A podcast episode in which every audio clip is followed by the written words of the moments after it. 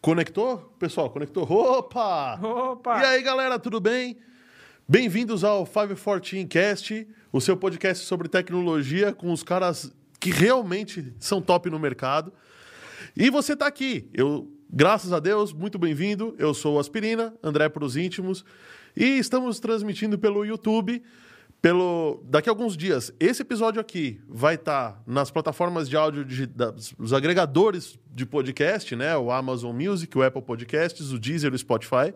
É só escrever 514 cast e você vai achar a gente lá. Bom, considerem dar o seu joinha, o seu like e queria dizer também que estamos aqui no YouTube transmitindo em full duplex, ou seja, você fala, a gente fala e todo mundo se entende. Mas se você pegar essa transmissão sem ser ao vivo, você vai nos ver em half duplex, porque aí a gente só vai entender você depois. Mas nas plataformas agregadoras só em simplex mesmo, não vai ter jeito. Cuidado que simplex pode entrar aqui no assunto, hein? e sinta-se em 10.0.0.1 aqui, beleza? Boa.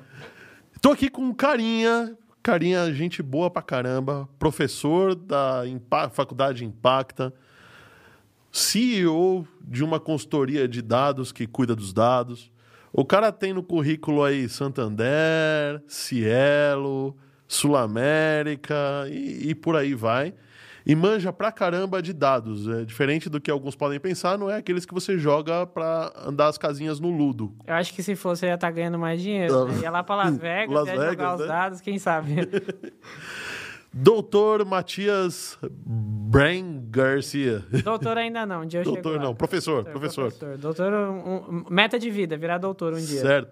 Falando nisso, parabéns, viu? Obrigado. Hoje é dia dos professores e você é professor de verdade, Verdade. né? Cara, é o segundo ano que eu recebo parabéns, que, acho que agora é 2020, eu tô dando aula desde o final de 2019, meio de 2019. né? Ninguém reconhece professor de faculdade de pós-graduação, né? É, então, aqui tinha, uma, tinha, sei lá, as turmas, e aí vem Ah. o pessoal, grupo de WhatsApp manda parabéns, a gente, ah, legal, primeiro ano ali, sei lá, duas pessoas te dão parabéns, fala, ah, eu sou professor, né, mas não dá muito... Aí, segundo ano, aí no terceiro, já tô indo, pro, não é o terceiro ano fechado, né, mas Hum, é o segundo, é o terceiro- terceiro dia dos professores, Sim. né, Aqui, bastante gente eu acordei hoje falando, pô, professor, parabéns pelo seu dia, sei lá, o pessoal da secretaria, que trabalha lá, grupo de alunos, gente no dia a dia, ou gente que sabe que eu sou professor e também é professor. Falei, porra, realmente, né? Pô, sou professor. Lembra, professor, você, né? Você fala, você lembra, né? Sou aluno também, né? Você sempre continua estudando, você nunca para de dar, mas fala, pô, é verdade, né? Sou professor, é legal. Pô, que legal. Boa Bacana. noite e parabéns. Caraca, Esse é o Oráculo. malandro. Oráculo tem 192 anos, por isso que ele tá com essa voz aí. Um pouco é por conta do cigarro também. Na época que ele começou a fumar, não existia filtro, Pode crer. né? Mas. E o seu vai bem? O que, que ele falou? E o seu, vai bem? Vai bem, vai bem. É, tá. Eu não fumo, nunca fumei Oráculo. Pigarro, né? Muito pigarro. É. Tá com a voz até limpa, só tá meio metalizada, né? Tá bem tá limpa. metalizado, é? Não, Sabe os velhos de 60, acorda de manhã já começa a catar no... Vai, fica na pia, eu sou assim, cara. De manhã, minha noiva fala assim, pô, você tá já catarrando logo cedo, né? Já, já tá catarrando lá, parecendo um velho, mas não... O cara tem 30 anos nas costas, já tá assim, meu. É de Imagina trabalhar com dados, né? 60, Você, você começa a ficar doente, trabalha demais, né? É, pois é, né? Acaba com a saúde.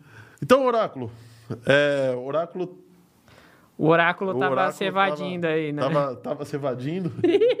pode ir, Oráculo, pode ir. Tchau, oráculo. Pode falar. O que, que foi? Oráculo, é, tem, um, tem um Pix na tela, né, Oráculo? Tem. Mostra pro Oh, aí pessoal onde tá o Pix. Ah, o Pix está. Peraí, aqui, nesta região aqui da tela, ó, se você encontrá-lo. E Poxa, hoje você acertou. acertei, né? É porque o Matias tá aqui, o cara é professor, eu não posso, senão eu ganho nota baixa. Pô, Tem que prestar isso. atenção. Tem que prestar atenção. Mas você sabe que. é, Eu vou só compartilhar aqui que eu tô na live aqui, mandar uma foto pra galera entrar aí. E. Ô, manda Por aí. isso que eu não tô, eu não tô prestando atenção, desculpa aí. Não, relaxa, relaxa. Você sabe que pra, aqui, como podcast é de macho, Ah, né? Pra, é para. De, de, feito por homens, o professor aqui não ganha maçã, ganha cerveja. porra. Meu. Ah, tá aqui, ó. Tá aí, ó. Se tiver mais, vou tomar, né? já já. pô. Tá, tá gelando lá. Daqui a pouco vem trincando pra você. Boa. Bora. Bora. Parei, larguei o celular. Opa! Pessoal da técnica aí, já entregando a canequinha. Opa, valeu. É o oráculo aqui. Fala, oráculo. Oráculo O perdeu a Oráculo, além de falar com essa voz aí, tem entrega cerveja, você viu, né? Cerveja. Então, cara, no final das contas, te chamei aqui pra falar sobre o que você faz da. Como é que você ganha a vida? Quer dizer, é, no bom sentido, tá? Tá, por muitos, Porque por se muitos anos perguntasse eu como é que garoto... você ganha a vida, eu vou falar me fudendo, mas não é exatamente É, isso. né? sendo um garoto de programa, É. de toda forma você acaba se fudendo, né? Acho que programa tá relacionado a se fuder Se de alguma forma. De alguma né? forma, É. pois é. Ou você se fode num bom sentido ou no mau sentido, Pra ou piorar- todos eles podem ser um bom ou mau No sentido. mau sentido ao mesmo tempo. Ao né? mesmo tempo, Isso. dependendo do quanto você gosta de No meu fuder. caso, eu sou garoto de programa três vezes, porque é no período, período comercial Uhum. e ainda tem mais dois programas aqui de, de noite, né? É Tem verdade. os dois podcasts. É, a gente tava falando que você tá trabalhando bastante. Dois podcasts na semana, é puxado, hein? É puxado. Aliás, o é ó, oráculo que tem que ficar quanto, me ouvindo lá. quanto tempo tem que a gente fez aquela, aquele primeiro podcast que viemos aqui? Nós viemos no. Você veio no sexto, agora é o décimo. Vigésimo, Vigésimo terceiro. terceiro, isso aí deve ter o quê? Tem quase um ano. Olha, faz tempo, parece que não, mas faz bastante tempo. Foi quando começou a ter tempo. uma primeira flexibilização da primeira onda, eu acho que. Foi. Aí a gente Foi. veio aqui. Mas foi esse, foi 2021 Foi esse ano? ainda. Foi esse ano. Ah, então tá. Pô, tava falando aqui, meu, vocês estão profissional demais, cara. É. Olha, o, o negócio aqui tá top do top. O tanto que daquela época que eu vim aqui pra hoje, nossa, vocês estão bombando aqui, meu. Tá, muito, É, tá de oráculo parabéns. tá investindo. Tá de parabéns aí, Oráculo. Olha, Oh, baita estúdio aí. Aproveitando pra fazer propaganda da MD Digital, tá mandando bem. Logo, logo a Rox vai começar a fazer podcast aqui também, meu. Opa! Estamos só esperando. Demorou. Vamos mesmo. Tá muito bom, velho. A MD Digital é a casa aqui, dá a maior força pra gente. Tá os muito caras bom. mandam muito bem. Manda, manda muito bem mesmo. André Santiago, boa noite, Oráculo. Um feliz dia dos professores, seu Matias. Valeu. Valeu, André Santiago. Noite, André. Tá, tá com a gente em todos os episódios. É? É, impressionante. Ah, legal, o cara manda maneiro. muito bem. E se você quiser fazer algum comentário no chat, você tem que estar inscrito no canal. Se inscreve aí, daqui um minutinho você pode comentar à vontade, à vontes. Cara, no final das contas, então, além de você, se for, quer dizer, ser garoto de programa, o que, que você faz, então, da vida?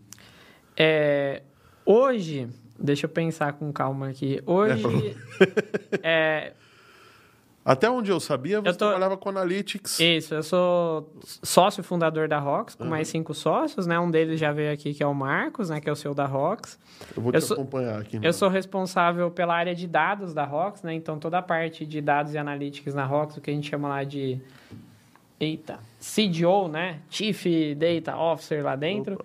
Que no final do dia significa que quando tá todo mundo trabalhando e aparece alguma coisa que ninguém sabe fazer ou é, que é muito inovadora para a galera, ou até para trazer inovação para dentro da empresa, para dentro dos clientes, é o que geralmente acaba indo atrás, né? No que é o, o mais Vai aprender para entregar a, a solução. Exato, e a estratégia em si de dados, ajudar os, os clientes aí que a gente tem hoje na estratégia de dados deles no final do dia. Então não é que só. Você tá com o lugar no, no melhor trabalho do mundo, cara. Porque, É. tipo. Graças só tem a coisa Deus. nova, velho. Só tem coisa nova, todo dia é coisa nova, e no meio disso você tá sempre aprendendo, né? Então, minha realidade hoje é, é essa, né? Na, na Rox. Tá sendo E ainda não cuida da grana, né? Cuidam da grana pra você. Não, também cuida da grana. E no final do dia todo Também mundo tem cuida. que cuidar de tudo, né? Ah, É, em- então. em, seis ali tem, tem muita, muito trabalho para todo mundo ali. É, e aí, fora tudo isso, que hoje, putz, cresceu bastante. Da época que a gente veio aqui, devia ter umas 40, hoje tem mais, tá quase 80 pessoas, então tá só Caraca, vocês É. dobraram, velho. Pra mais. A gente tá indo pro escritório novo. Lembra do, do Regos? Já era. Já era. Já era, não, não, não dá Não mais. cabe mais. Não dá. Então, graças a Deus, está indo muito bem. Tô dando aula na Impacta desde 2019 como professor. Depois, em 2020, surgiu a oportunidade de ser coordenador lá dentro, né? E aí, eu sou hoje coordenador do curso de MBA em Big Data na, na Impacta. Como se não bastasse, né? Ainda tem esse, mas tem essa, né? foi um convite ba- bastante interessante aí da Impacta. E, a- e ontem, para ser É. mais preciso, a gente fechou na Impacta de lançar dois novos cursos para o ano que vem. A gente vai ter o MBA em Engenharia de Dados e o MBA em Ciência de Dados. Então, eu estou fazendo uma linha de estudo aqui da concorrência, né? Como é que está o mercado. E o posicionamento de mercado foi de realmente quebrar esses cursos de Analytics, Big Data em áreas específicas. Um só de engenharia, um só de ciência de dados. E a gente Pô, vai lançar esses me cursos... conta- agora é curiosidade É. pessoal, me conta qual que é a diferença entre ciência de dados e engenharia de dados. Porque, Legal. para mim, essa, tá, tá meio turvo esse, essa, essa separação aí. Não, legal. Dentro da- do que a gente chama de área de ciência de dados, né? É. Quando a gente fala de ciências, são estudos científicos, é, a ciência de alguma coisa, o estudo e a pesquisa relacionada a alguma coisa Tá. compete à ciência. Então, você tem ciências contábeis, ciências da computação, e um campo que a gente chamou de ciência de dados é porque eu estudo sobre dados. Dentro do estudo de, de ciência de dados, a gente fala que tem três principais competências relacionadas aos profissionais que desempenham diferentes papéis nessa área. Então, os três principais pilares, que são, eh, são pilares de conhecimento para desempenhar funções diferentes nessa área, são os conhecimentos relacionados à matemática e estatística, os conhecimentos relacionados à computação e os conhecimentos relacionados ao negócio propriamente dito. Então, se eu for implementar BI, ciência de dados, machine learning, o que eu for fazer relacionado hoje ao mundo de dados, em uma empresa do setor automotivo, Desses três, eu posso olhar estatística e matemática, computação e o conhecimento da área, né? Então, se eu vou na indústria automotiva, é importante eu conhecer da indústria automotiva. Se eu for trabalhar com dados dentro do mundo de varejo, é importante que eu conheça do mundo de varejo. Então, Sim. é o conhecimento que a gente fala de negócio. Que é um conhecimento mais voltado para como aplicar Como aplicar o conhecimento suas, suas hard. né? Conhecimento Ex- exa- exatamente. E aí depois tem outros dois conhecimentos básicos, que são os conhecimentos relacionados às linhas estatísticas, matemáticas, onde entra o campo do machine learning, e o, e o campo da computação. Então, é, o engenheiro de dados, Hum. ele está muito mais conectado com o mundo da computação. Ele está ali para resolver problemas relacionados à computação no universo de dados. Enquanto o cientista de dados, ele está muito mais relacionado a resolver e trabalhar com os problemas matemáticos, estatísticos de, de algoritmos de machine learning relacionados aos problemas de dados. Então, no dia a dia, muito se confunde os trabalhos e os papéis e atribuições des- dessas pessoas. Só que com a- a- o amadurecimento desse mercado, é, foi ficando cada vez mais clara a necessidade de ter profissionais com papéis diferentes, em linhas de trabalho diferentes. Hoje tem muito mais cargo que isso, mas são dois cargos muito latentes, é o, tra- o trabalho de engenharia de dados e de ciência de dados. Antes não, era uma eu- bagunça, eu- né? O que eu estou entendendo é o seguinte: é, trazendo para o mundo da engenharia elétrica ou da mecânica, é, Uhum. em- a gente fala que engenharia é, é o é a física aplicada, né? Uhum. Então, É, nesse mundo sim, nesse mundo sim, né? É, o, o nome engi- en- engineer, né? Se você pegar. é, o americano tem muito disso de dar o nome engineer, né? engenheiro, é. para trabalhos técnicos. Então, Sim. tudo que é, tra- é relacionado a uma área de conhecimento técnico que executa e constrói coisas se dá no mercado americano o nome de engineer. Então, o data engineer surgiu do, do, do Do modelo cara. americano ali de trabalho. Falaram, ó, a gente tem o data analyst, o cientista de dados, né, o data scientist, e tem também o data engineer, porque no final do dia, o scientist quer fazer modelo, análise exploratória, estudo e assim por diante. O analyst quer fazer os dashboards, né? Ele quer pegar e extrair valor do dado, né? Sim. Hoje o Nubank, inclusive, declarou que eles têm lá o, o Analytics Engineer, né? Que é quem faz dashboard, relatório e, e enfim. E o engenheiro de dados é o cara no final do dia que tá lá com a marreta, um machado, umas, umas britadeiras, Capacetinho. capacetinho, cinza. quebrando o chão e levantando a pilha de dados que precisa para toda essa galera lá em cima trabalhar, coletando informação, construindo, Entendi, É o armazenando cara que tá na base. na base para fazer esse ecossistema para cima rodar, entendeu? Garantindo tecnicamente que o universo de dados, a coleta, a- o Os armazenamento. dados estejam classificados e entendíveis de uma forma padrão. É. Exato, também, também. É o Porra! trabalho de formiguinha Trabalho ali, né? formiguinha. Por isso Coitado do engenheiro. que eu, eu falava, cara, vou te falar, ó, eu trabalhava na Elo em 2017 e não só lá dentro na empresa, Ah. mas em várias outras pessoas que eu falava, Todo mundo queria se- contratar cientista de dados. Cientista de dados, cientista de dados.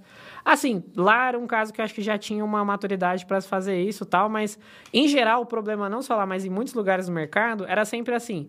Cara, eu tô querendo contratar é, um monte de, de, de arquiteto se eu só tenho terreno aqui. Eu não tenho nem a planta do que, que vai ser meu prédio. Eu vou arquitetar o quê? Eu não sei nem como é que vai ser esse prédio. Primeiro eu preciso ter pelo menos a planta do que, que é o prédio, né?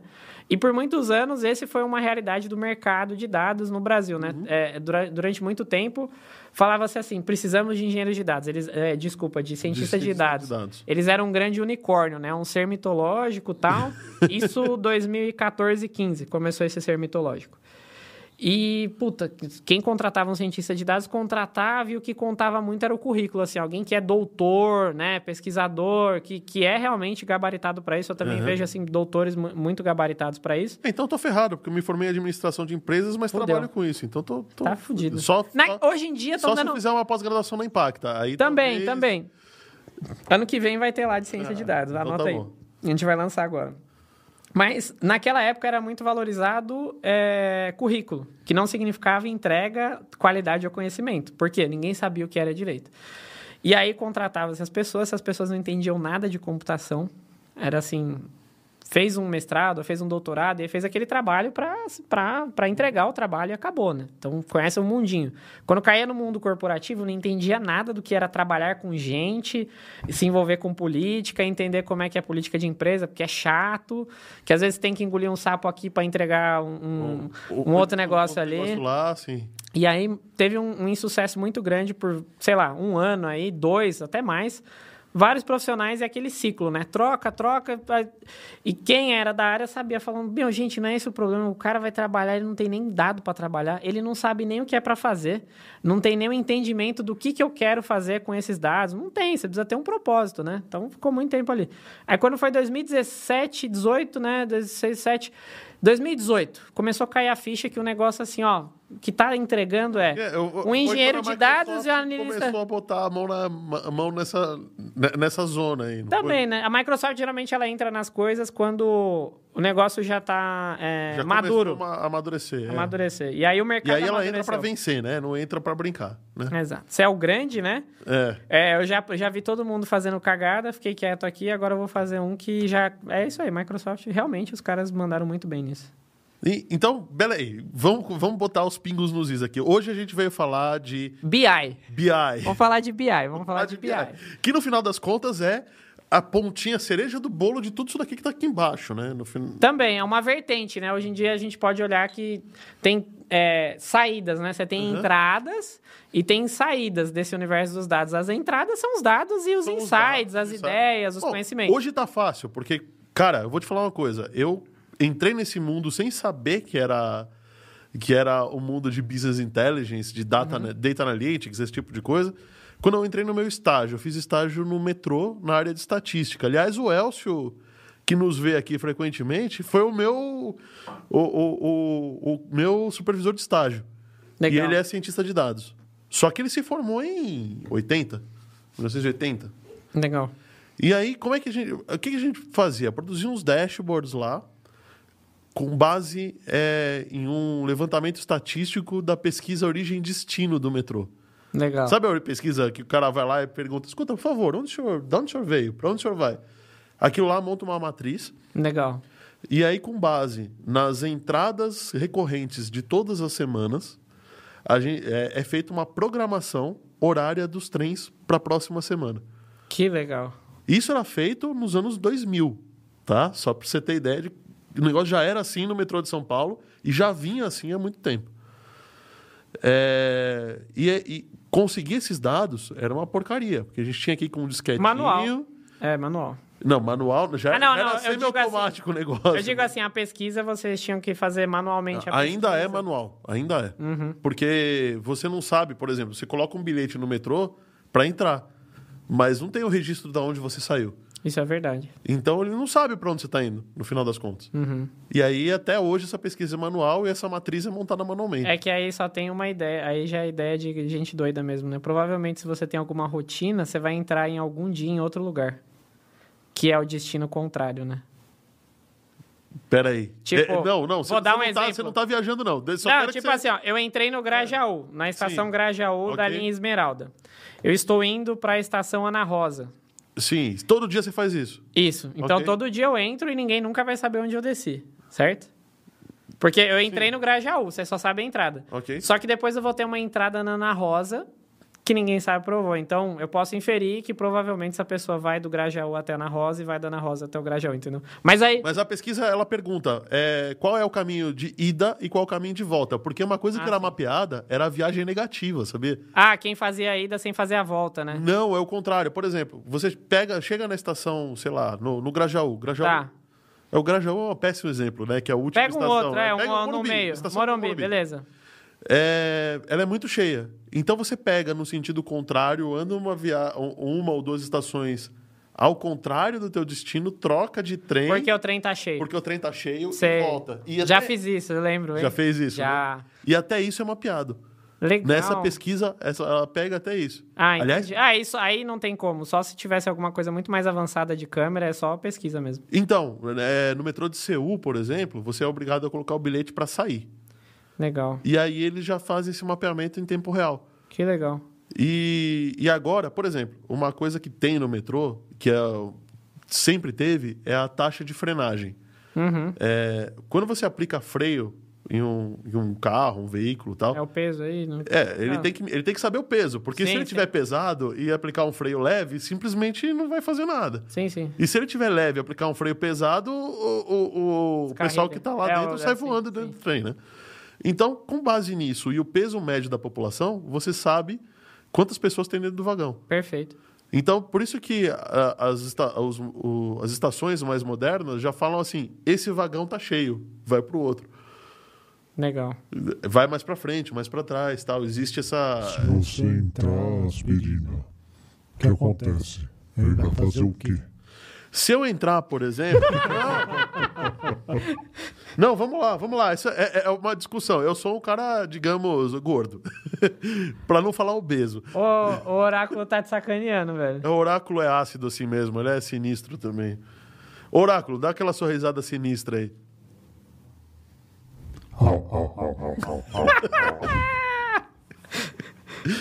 O, quando um cara mais cheinho entra no vagão, duas coisas acontecem. A primeira é, é, vamos supor que eu sei que eu pese o dobro de uma pessoa média, Certo.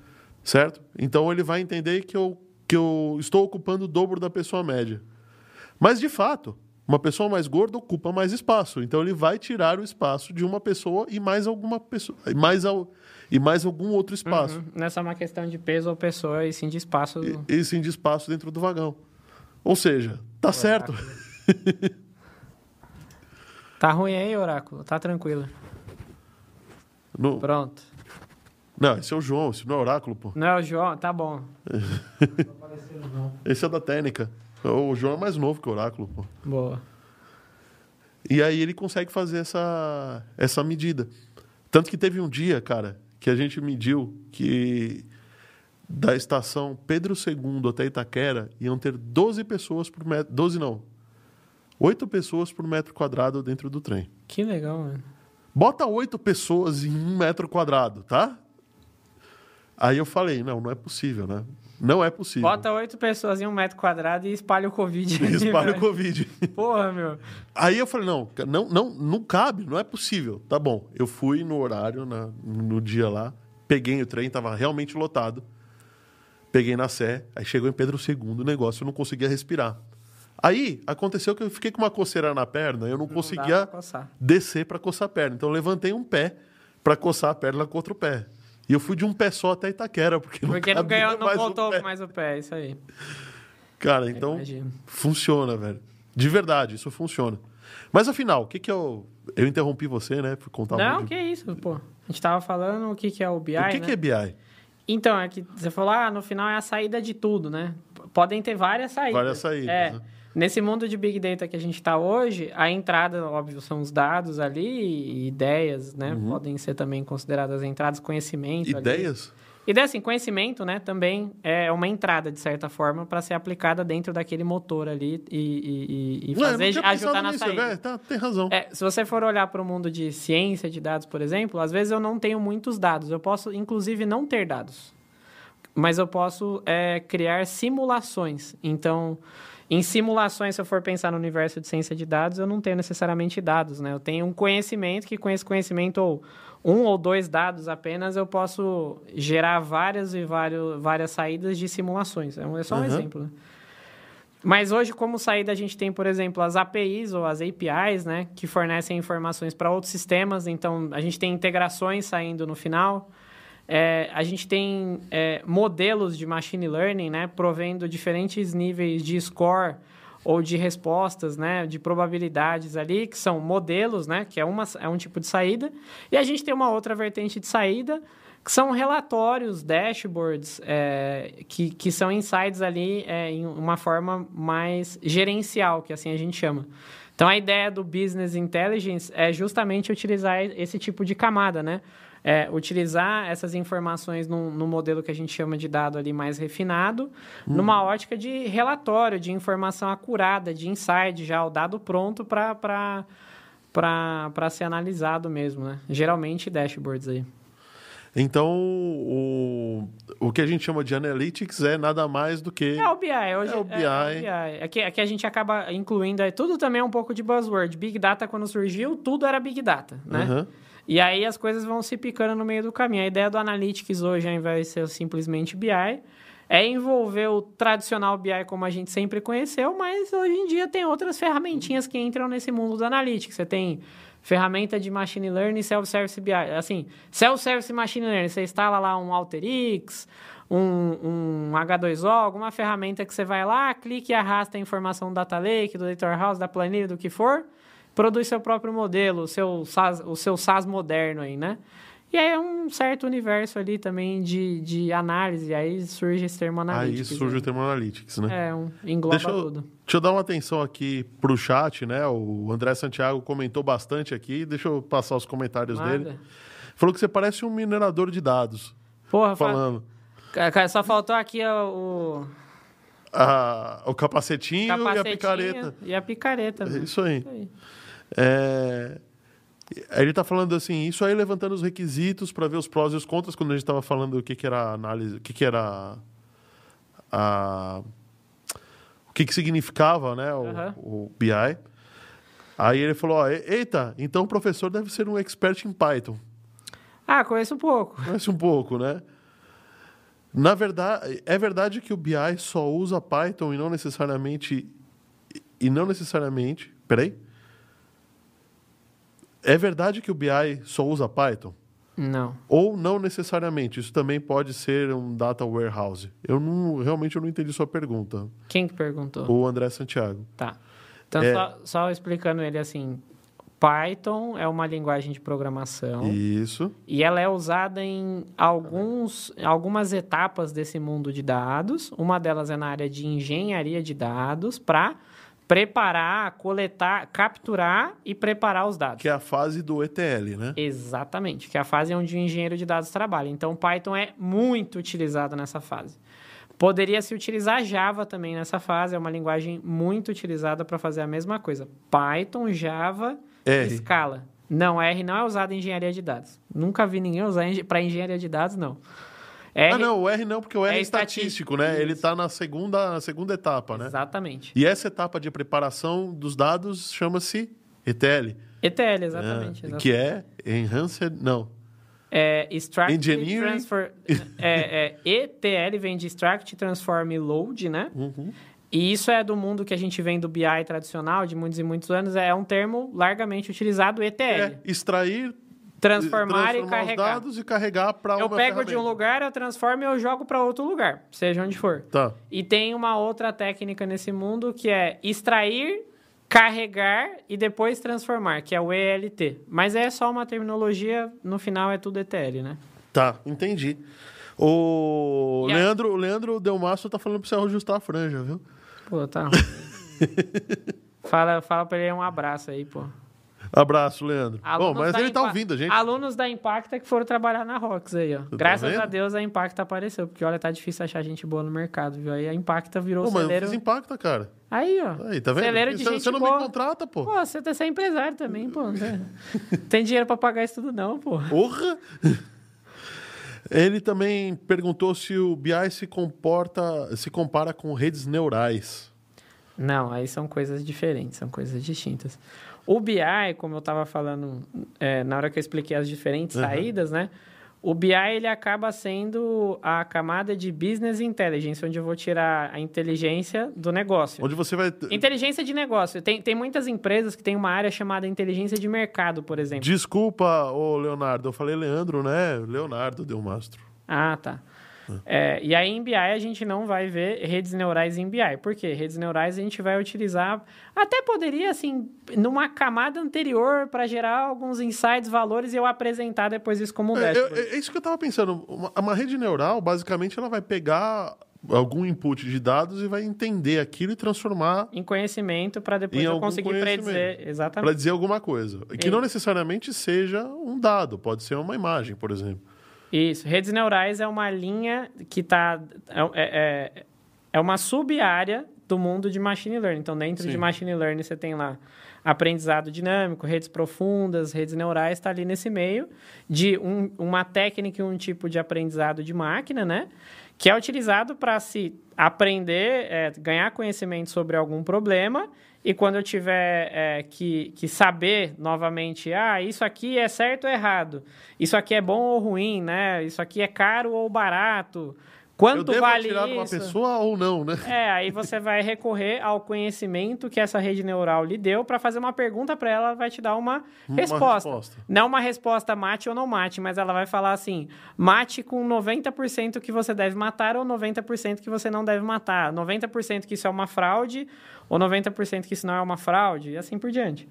É, o BI não, o BI a gente, eu poderia pegar toda essa, essa predição, esses scores gerados pela minha rede neural Aham. e apresentá-los em um dashboard relacionando as pessoas e os seus re- respectivos scores. Por exemplo, estamos aqui agora, é, o Matias, qual que é o score dele no Serasa? Qual que é o seu score? O meu não tem score mais no Serasa. Aí, de O, repente... Sera- o- o Serasa ouve falar meu nome e já tá lá é, denied, já, nem... nem- Pode ser que, de repente, assim, numa camada anterior, entre antes do Business Intelligence, Uhum. separaram todos os meus dados, os seus dados, trataram, e aí depois eles tinham lá uma rede neural que aprendia quem são os bons ou os maus pagadores, por exemplo, carimbava esses bons e maus pagadores como sendo bons ou, ou mal pagadores, e depois esse dado já carimbado com, a, com o que a rede neural acha que a pessoa é, eles poderiam pegar esse dado lá no final e gerar um dashboard falando percentualmente onde moram a maior parte dos maus pagadores. Ah, a maior ma- parte dos maus pagadores moram no Morumbi, um exemplo. Um exemplo. louco! Não, é, não, não faz muito sentido, né? não, não, pode até ser, pode Mas- ser. É, um exemplo, É, né? tô só dando exemplo edu- edu- educativo ali, né? E aí você tá vendo em um dashboard um produto que foi gerado por uma rede neural, mas não o produto todo, né? Só o Só scorezinho o ali, scorezinho né? lá. É. Que no final das contas você acha que é só um negocinho, tem um trabalho gigantesco ali atrás que você não tem Exatamente. noção do, de- do que Mas funciona. não é algo que é tão comum de se fazer isso, mas, mas tem muita aplicação. Hoje em dia, quando você tem essas perguntas ou respostas, acaba sendo utilizado em, em APIs ou coisas nesse sentido, para um site, para uma aplicação, para alguma coisa nesse sentido. Eu peguei. é, eu também estou trabalhando hoje em dia com BI. BI, legal. Descobri que tem pouca gente ainda no mercado, muito pouca gente no mercado. É, deve, agora deve ter muito mais, mas ainda tem pouco. O mercado está crescendo demais. Né? O pessoal, acho que demorou uns 20 anos para o pessoal entender que as respostas da maioria das perguntas de negócios estão nos próprios negócios, nos dados que o negócio Tem. tem, né? Já tem. Isso. E as pessoas simplesmente não sabiam usar. A gente fala de buscar informação fora, né? A gente não usa nem direito Você paga uma dentro. puta consultoria, de repente o teu dado tá ali com. É. Não, se às vezes você não usa... Primeiro assim, tem que usar bem o que você tem, né? Você... É, né? Pô, filho, te dei um carro, você não usa nem esse, vai querer outro. Pô, você não usa nem o que você tem na Nem mão, que você né? tem na mão, né? Eu, eu peguei um, um caso muito interessante. Uma, uma empresa, que eu não, não posso falar o nome, estou trabalhando com ela ainda. Legal. É, sou terceirizado dessa empresa, tá? Uhum. E ela. Aconteceu que todos os dias, oito, é, entre todos os dias não, todos os dias frios, entre seis e pouco da manhã e oito da manhã, tinha uma série de filiais que caíam à internet. Hum, Aí, foi, pô, como assim? Principalmente no sul do país. seis e meia, oito da manhã. Seis e meia e oito da manhã. Caía a internet. Caía a internet, a loja ficava A internet era o Wi-Fi ou a internet da loja? da loja. O Wi-Fi, a, internet É, da O, o- loja. o link da loja. O link da o loja. link da loja. Seis e meia, oito da manhã. Seis e meia- um pouquinho, às vezes um pouquinho antes e tal, mas em geral, até as 8 da manhã tinha esse, problema. E o que, que descobriram? Consegui correlacionar com a temperatura. Entendi. Quando a temperatura era abaixo de 8 graus e meio, Caraca, desligava. você tinha um problema de alimentação elétrica, porque contrai os fios e os que não estão bem presos começam a dar mau contato, ficava dando mau contato ali nos disjuntores, não sei o que, isso balançava os modems mais antigos. Caraca, bicho, que doido.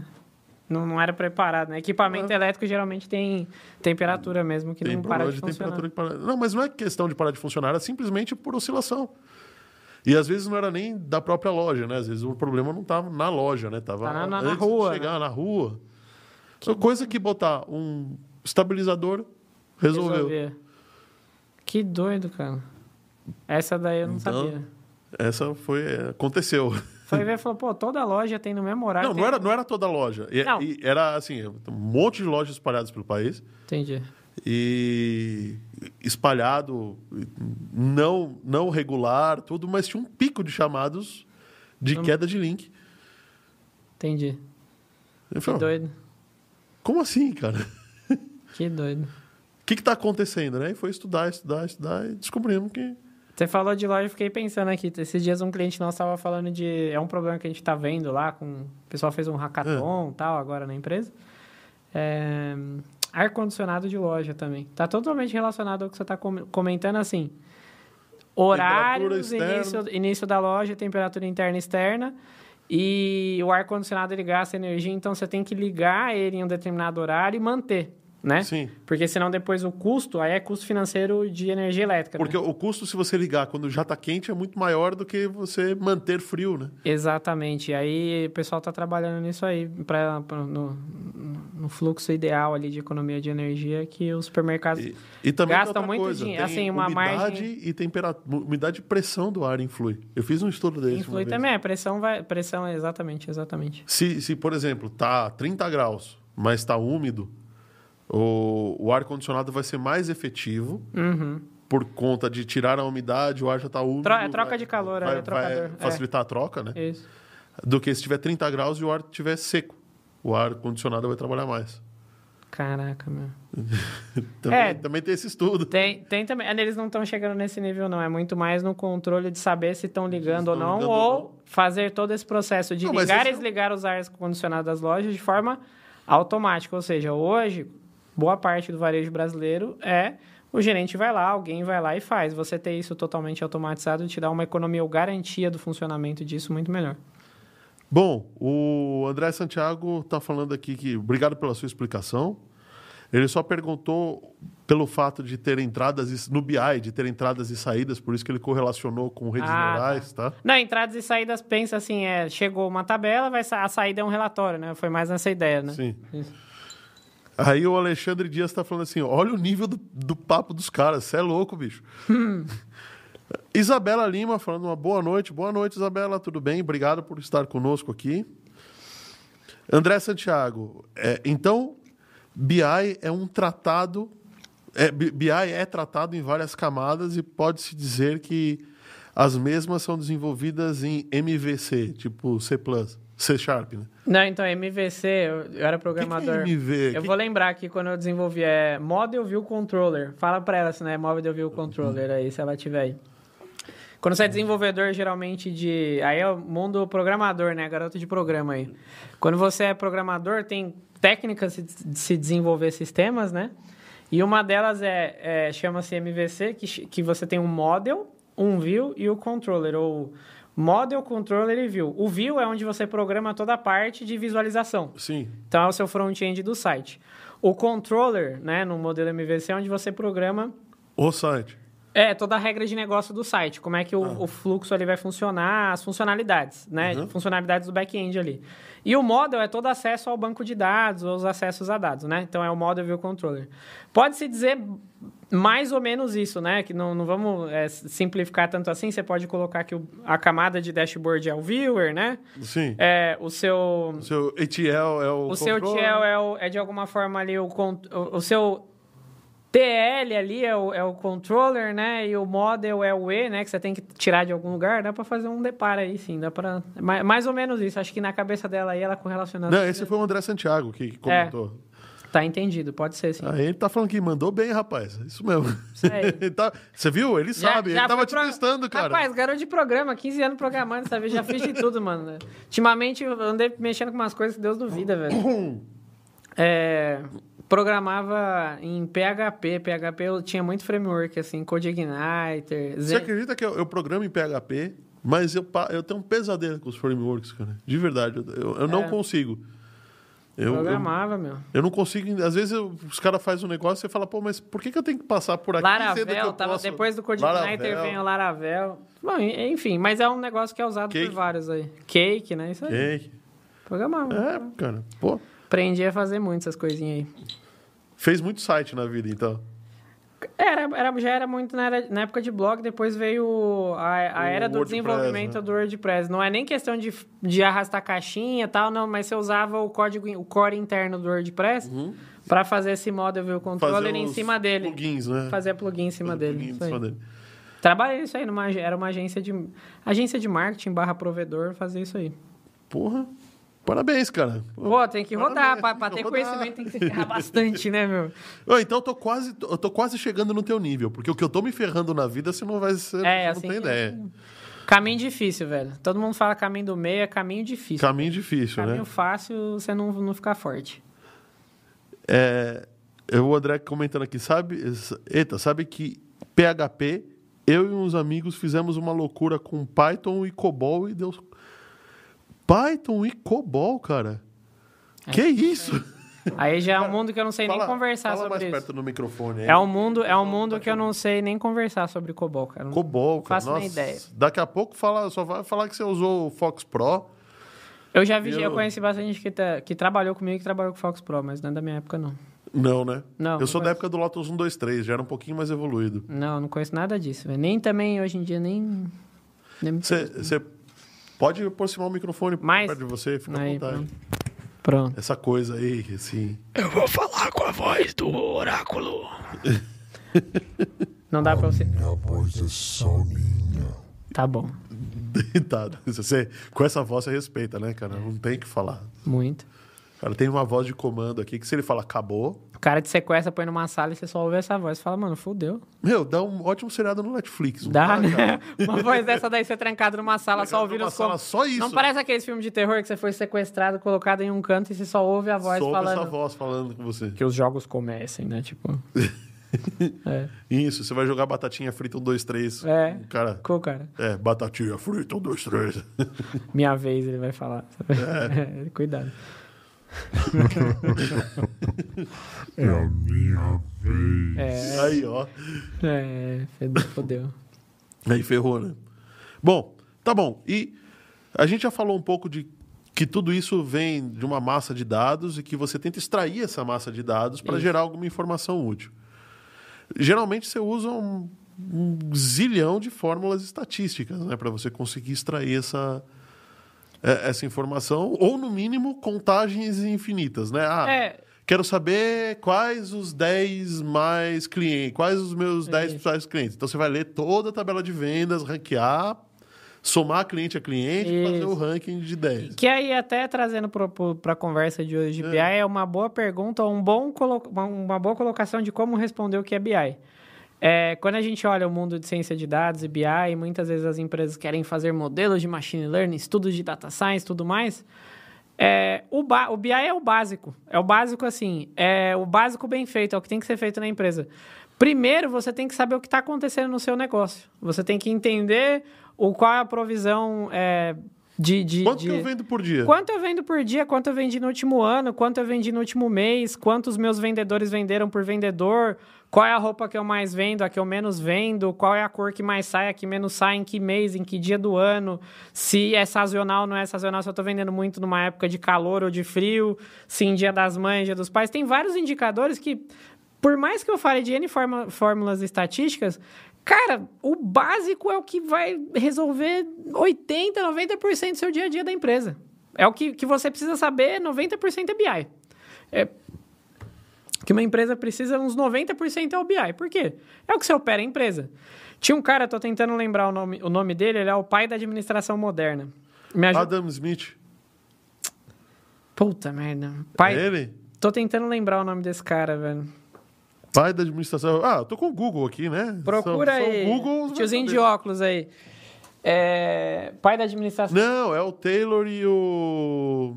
O pai da administração moderna, o Peter Drucker. Peter Drucker. Peter É, é Drucker, mais- é ele muito tem... mais moderno do que o que eu tava pensando. É o Peter Drucker. Peter Drucker Esse é tá o vivo, cara. cara. Ele, ele tem uma frase... Ele foi o que pôs a GE de volta no, no mundo, né? O cara é foda. cara- Peter Drucker, é esse aí. Ele tem uma frase... é, ele é pai da economia moderna, acho que é o termo mais exato aí pra ele. Economia, administração, enfim, cara fudido. Ele tem uma frase lá em que ele fala que você não pode administrar uma empresa que você não consegue ter né, Ah, números a, a básicos. frase dele é: você não pode. é, você, Aquilo que você não pode mensurar. Você não você pode... não admi- pode eh, controlar aquilo que você não pode medir. É, Essa exatamente. Então, assim, o BI é, é isso. Assim, Que co- tá na home do, do site da minha empresa. Cara, é perfeita, a frase perfeita. É isso aí. Você não pode controlar aquilo que você não pode medir. Como é que você vai controlar, ou você planejar, ou entender, tomar uma ação sobre algo que você não pode medir? Você não sabe se vai estar fazendo certo ou errado. Como é que eu vou falar se eu sou do- dono de um time de Fórmula 1 lá, ou da Stock Car, um carro de corrida? Como é que eu vou falar se eu vou trocar o pneu ou não vou? Como é que eu vou falar se eu vou aumentar a suspensão ou diminuir? Não sei se... a- qual que é a altura que está a suspensão agora? Não sei, então... Como é que eu vou saber se vou aumentar ou diminuir se eu nem sei se a suspensão está alta ou baixa? Não sei, vou, vou dar palpite, vou chutar. Então, Bom, no básico... final das contas, uma planilha de Excel resolve muito bem. Resolve. Ah, no dia a dia, tanto é que se você for ver... Por isso que o Excel Toda, é o Excel. é, o né, cara? Excel é o Excel, porque ela vai. Hoje em dia, o Excel em muitas empresas tem boa parte das informações das empresas, que é um, é um outro problema, né? Quando a gente vai chegar em toda essa era dos dados da forma como a gente está falando, tem outros vários probleminhas que as empresas têm que resolver. Como é que eu quero estar aqui se minimamente eu não tenho um sistema que controla a minha empresa, né? Eu não tenho um RP, eu não tenho um sistema de controle financeiro, de controle de pessoal, aí vira o mundo da planilha mesmo. Precisa ter planilha porque não tem o dado minimamente estruturado.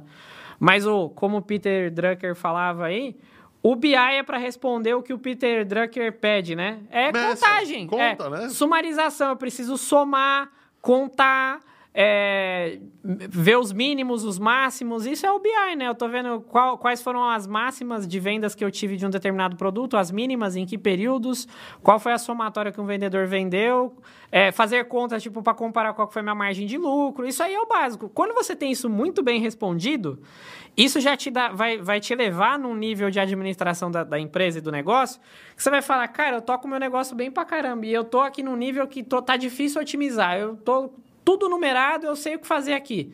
Aí você vai parar de olhar para o hoje, para o que aconteceu, porque você está sabendo o que aconteceu toda hora, você está sabendo controlar o seu negócio agora exatamente, você vai começar a falar, cara, quero saber o que vai acontecer no Natal, quero saber como é que vai ser o aniversário de São Paulo. Bom, aí que Aí começa a correlacionar dados externos com os teus dados internos. hein? Ou aí que você começa a ir para a ideia de machine learning, né? Quando você começa a falar, eu tô fazendo muito bem o que eu faço hoje, eu sei que, ah, que o dado que eu tenho hoje é muito bem usado nessa cadeia, então ao invés de só olhar o hoje, vou começar a falar, puta, o que, que eu deveria ter de estoque esse Natal, né? O Natal tá chegando, o varejista tá correndo atrás para saber quanto, muitas coisas... Não, né? uma hora dessas o estoque do Natal já tá Já- feito. já tá mas feito, é. em Eu tô dando um em- exemplo, em- né? Em junho, por exemplo, a galera já tá se coçando, né?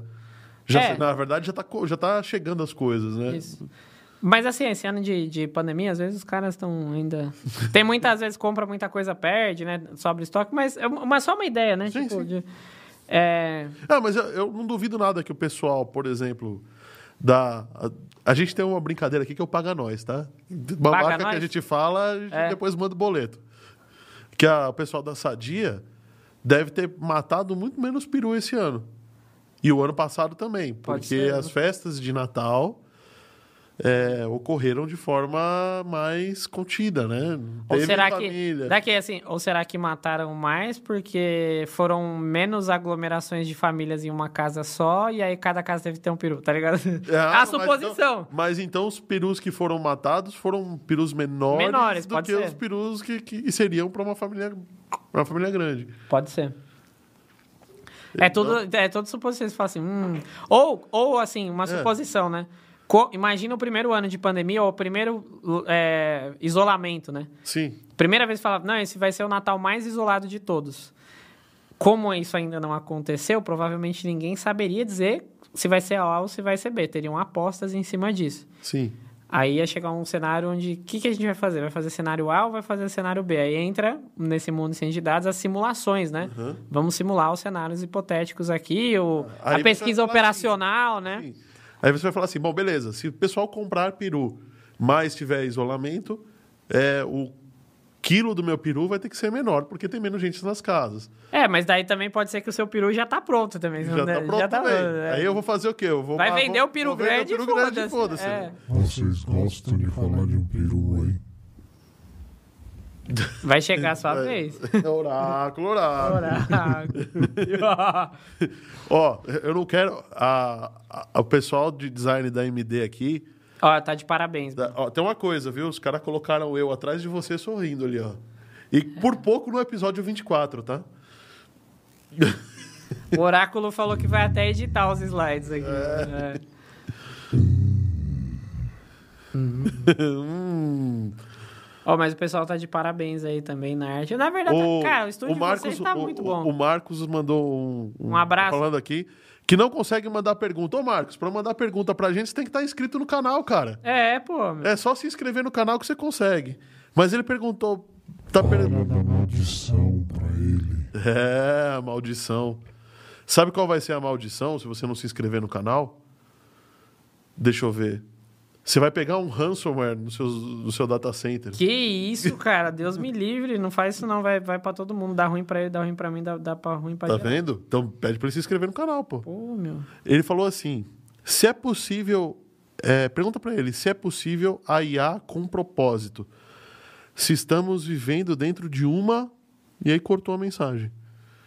Se estamos vivendo. Ah, IA com propósito e se estamos vivendo dentro de uma. O que, que é uma IA com propósito? Não entendi. Quem perguntou?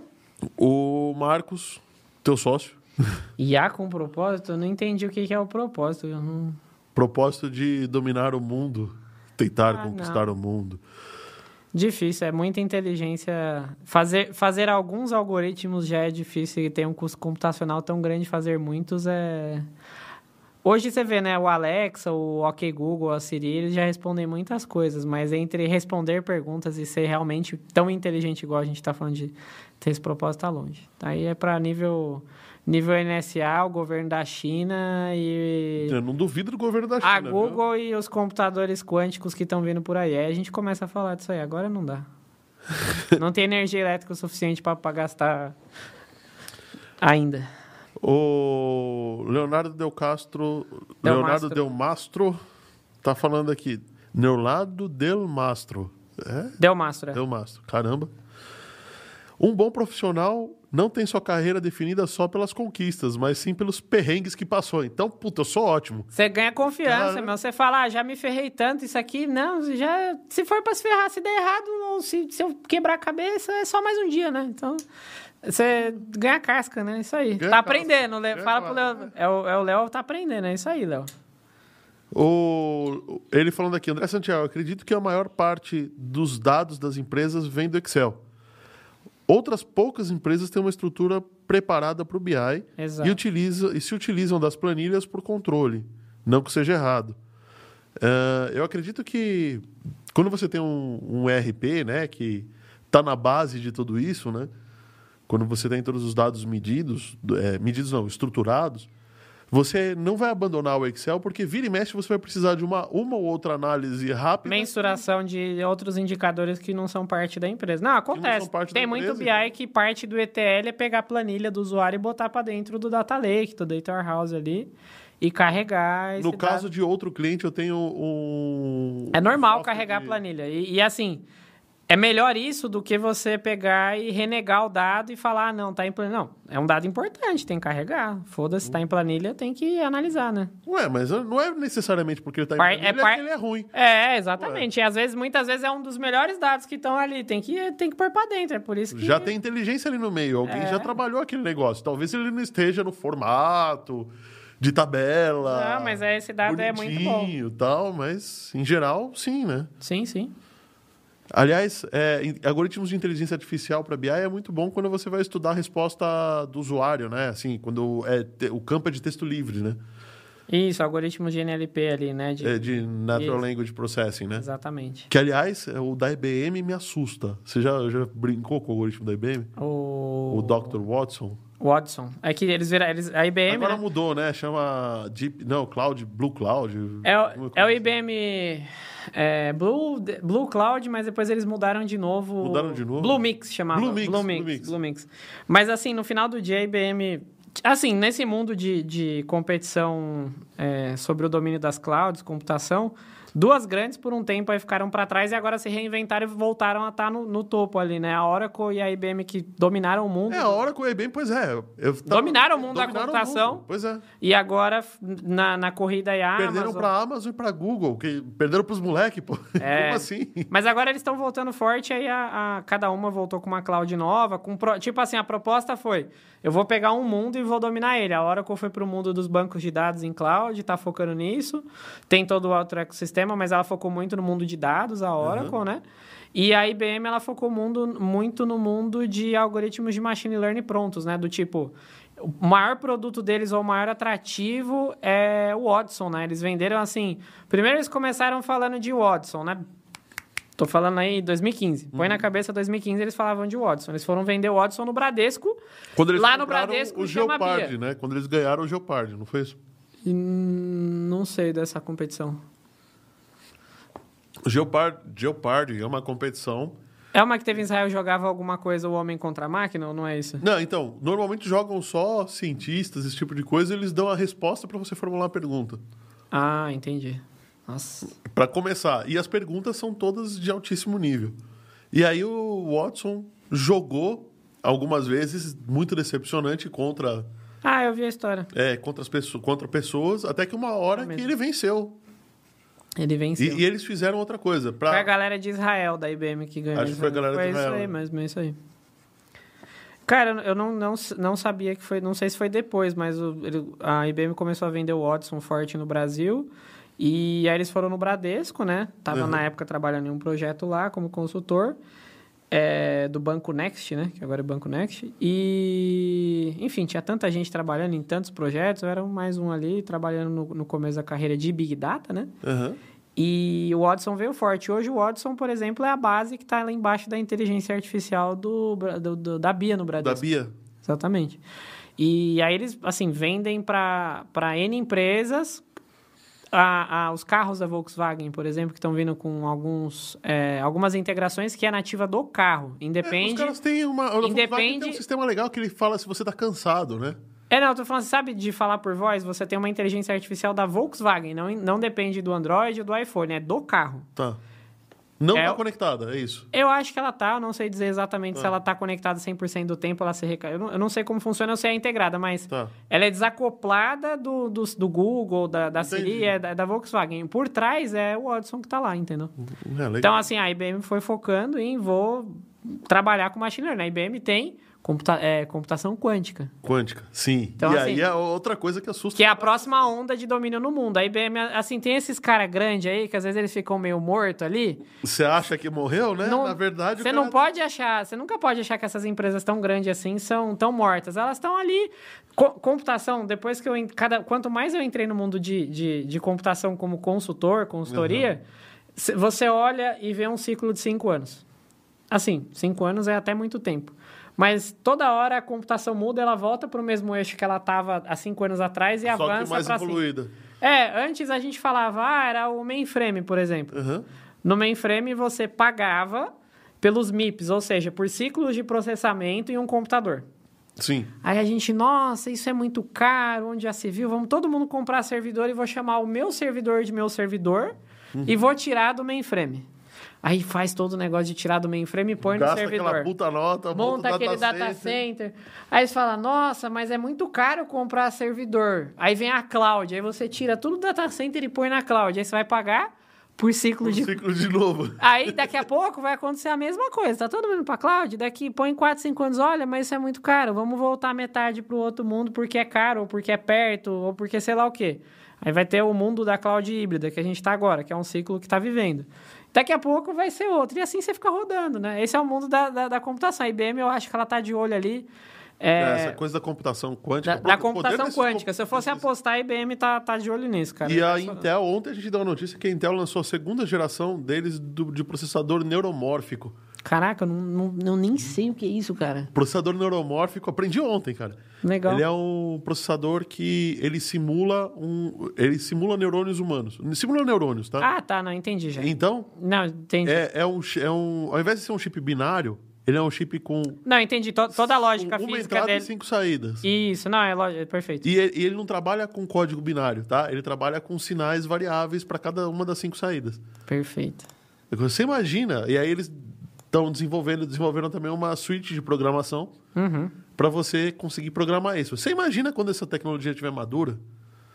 Que a gente vai Imagino. abandonar o binário e começar a trabalhar com saídas variáveis por. Por, por, é, É, tipo, aí- por, por transistor, sabe? Cara, eu não, eu não tinha parado para ouvir esse termo, mas agora eu já eu entendi aqui. Se você olha, por exemplo, computação quântica, a ideia é que ao invés de você ter zero e uns, você tem percentuais, né? O quântico você estatisticamente chega em um Isso. resultado e pode não não é zero nenhum, mas Se é você perto de um ou colocar do uma outro. moeda lá, vai dar 50%. Ou vai dar 60, né? Porque 50 é, é, é, né? É, 50 é não, é não resposta. É, né? exatamente, exatamente. Vai dar 60, 51 70, cara... aí você vai falar, vai dar mais pra cá ou pra lá. Isso. O computador, como a gente tem hoje, binário, é 0 ou 1, um, é porta lógica, né? Que é a, ideia de sistema Está elétrico. ligado ou não ligado. Pronto, é, uma chave. Clac, Isso. clac. Você tem lá no final, lá, você abrir lá o processador e laminar ele, é um monte de fatia de circuito lógico, de porta lógica de entrada e saída 0 e 1 um ali, e é isso aí. E Não, a gente está na casa dos bilhões de transistores. transistores. Os E- na- nanômetros lá de Não, pequenininho eles, pra caramba. eu tava vendo um, um documentário que um cara fez que pegou, botou um processador, fez a história do, do MOSFET, que é o, o processador que se usa dentro dos, dos, dos chips, né? Uhum. Processador não, o transistor que se usa dentro dos chips e os transistores de potência hoje em dia também são MOSFETs, que é o transistor de efeito campo magnético. Uhum. Bom, é, então ele comentou a história desde quando começou e ele se popularizou. um amigo teu que, que revende. Acho que da outra vez que a gente tava aqui, você falou. Você tem um amigo que trabalha com, com microcontrolador, assim, com a revenda de, micro, sim. microcontroladores bem específicos, são fabricados até aqui, se eu não me engano. É uma empresa brasileira, é uma empresa muito grande, boa. Foram comprar coisa da China, deu o maior problema. Ele falou: Ó, tá vendo? Foi comprar porcaria. Foi não comprar foi essa porcaria? história? Você Sim, você contou. contei, sim. Contou. Co- Conta aí, desculpa, eu tava Mas, não, mas não, é, não é essa história que eu vou contar agora. Conta aí, conta aí. Ah, então o cara estava falando que o, o nível de militarização hoje em dia. Como é que isso. Primeiro, como é que esse negócio é feito, né? Já é, isso já é fantástico. Ele é feito através de um processo meio que lembra foto.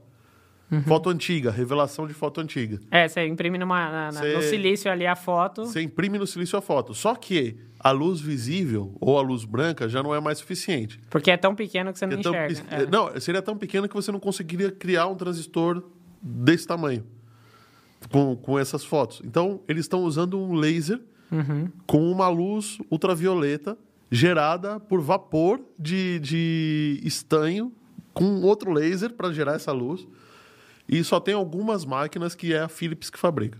Caraca. E estão espalhados pelo mundo, que são as de, 30, de 7 nanômetros, se eu não me engano. 6 ou 7 nanômetros.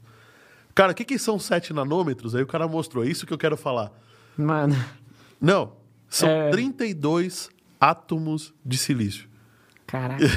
Esse é o tamanho. Você conta átomo, velho. né? Conta átomo. Mano. Tá, É por isso que tá cheg... a gente chegou num limite. É. Tipo, diminuir mais Não, do é, que isso. não dá. É, e, e aí, o que, que acontece? Aí, falando de processador, né? Quem aí tá assistindo manja de algum pouquinho de Linux e tal, quiser fazer esse teste, né? No Linux dá pra você fazer e você descobre. Você for lá, der um cat, né? Pra dar- imprimir lá, né? O, o arquivo. Barra proc CPU info lá. Você tem lá todos os seus... é, todos Seus os seus pro- né? processadores. Ah, os... pro- sim, então, você tem um processador... né? É, é. Tá- Eu confundi com top, você acredita? É. Que não tem nada a ver. Não, tranquilo. Aí você olha lá, vai ter, por exemplo, ah, sua máquina é X cores, tem 14 núcleos lá, né? Uhum. Aí ele vai falar cada um dos núcleos e para cada um deles tem uma parte lá onde vai ter o algoritmo. Eu acho que, não sei se vai escrito algoritmo ou progr é, é, programs, alguma coisa assim. Que é o que tá rodando no processador naquele momento, é isso? Não, é tudo que o, que o. Eu acho que é algoritmos mesmo. Tudo que esse processador tem de algoritmos. Então ele vai falar Ah, lá. dentro dele. É, aí ele vai falar, tipo, os caminhos mesmo. Ah, esse daqui tem SAN não sei das quantas, tem AS256, por exemplo, só pra você ter uma ideia. Sabe a chave, de- é, o, o sistema de criptografia, né? O SH256. A- o AS256 e tal. Quando você olha, um desses caras é o, o AS256. Então a Intel, por exemplo, tem esse cara. Então, o único jeito de otimizar o computador o máximo que eles puderam, assim como o- é o que é, foi começar a criar, tipo, as respostas fisicamente no processo. Fisicamente no processador. Porque né? daí, ao invés de, ah, coisas que você mais usa, você tem os, os circuitos, não é só... Por isso que tem tantas camadas, né? Cada camada é um programa desse. Então, você olha, você tem, tipo, 28, você deve ter umas 28, 30 camadas, que é cada programinha desse. Cada programinha dele. Aí, o que o compilador não entende, ele tem que é, pegar do que você está fazendo e, naquele computador, entender como ele compila para utilizar aqueles programas da melhor forma possível para fazer o Por deparo. isso que os pro- processadores mais antigos, que têm menos circuitos, são, demoram mais, apesar de às vezes. Fora N rápido. outras coisas, mas também. E Sim. por isso que servidores, por exemplo, têm processadores diferentes dos computadores que a gente usa em casa. É Porque eles têm que. Ah, Eles têm programas ou circuitos no- neles que são, por exemplo, esse do S256 não é qualquer computador normal que tem. Geralmente servidor tem porque ele acaba usando mais isso, entendeu? Chama SNI o nome disso no computador. SNI. É, SNI. Pô, que legal. Então, Olha é- só. E a gente ia falar de. Ia, a gente Ia falar de ia BI, falar né? de BI? Vamos falar de BI, velho. Vamos Bom, falar- mas ia, tá bom, vamos falar, vamos voltar para BI. Quais as ferramentas que se usa no final das contas no Bom, imagina que a gente tem os, você, os você vários perfis, um cara né? que não usa ferramenta, né? Você pega o banco, né? você tem o SQL aberto, só tá a linha de programação, aí você dá quatro comandos e ele mostra Na verdade, magicamente. ô, vou falar um você, ultimamente eu formatado. tô mais é com vergonha. Eu só faço reunião e eu vou fazendo as coisas em cima da hora porque tá tudo atrasado. E é só reunião o dia inteiro, eu já não, Não, consigo eu fazer achando, nada. Eu tô achando que você é o cara que faz assim, ó, track, pum. Eu- então, às vezes você Tem- tem que fazer isso porque ah, você tem duas tão teclas, pouco né? tempo pra fazer, aí tem que ser meio NASA ali, mas geralmente assim, no BI o que você vai acabar utilizando É. assim, o usuário no dia a dia, é alguma ferramenta de ETL para conseguir capturar todas essas informações Uhum. ali.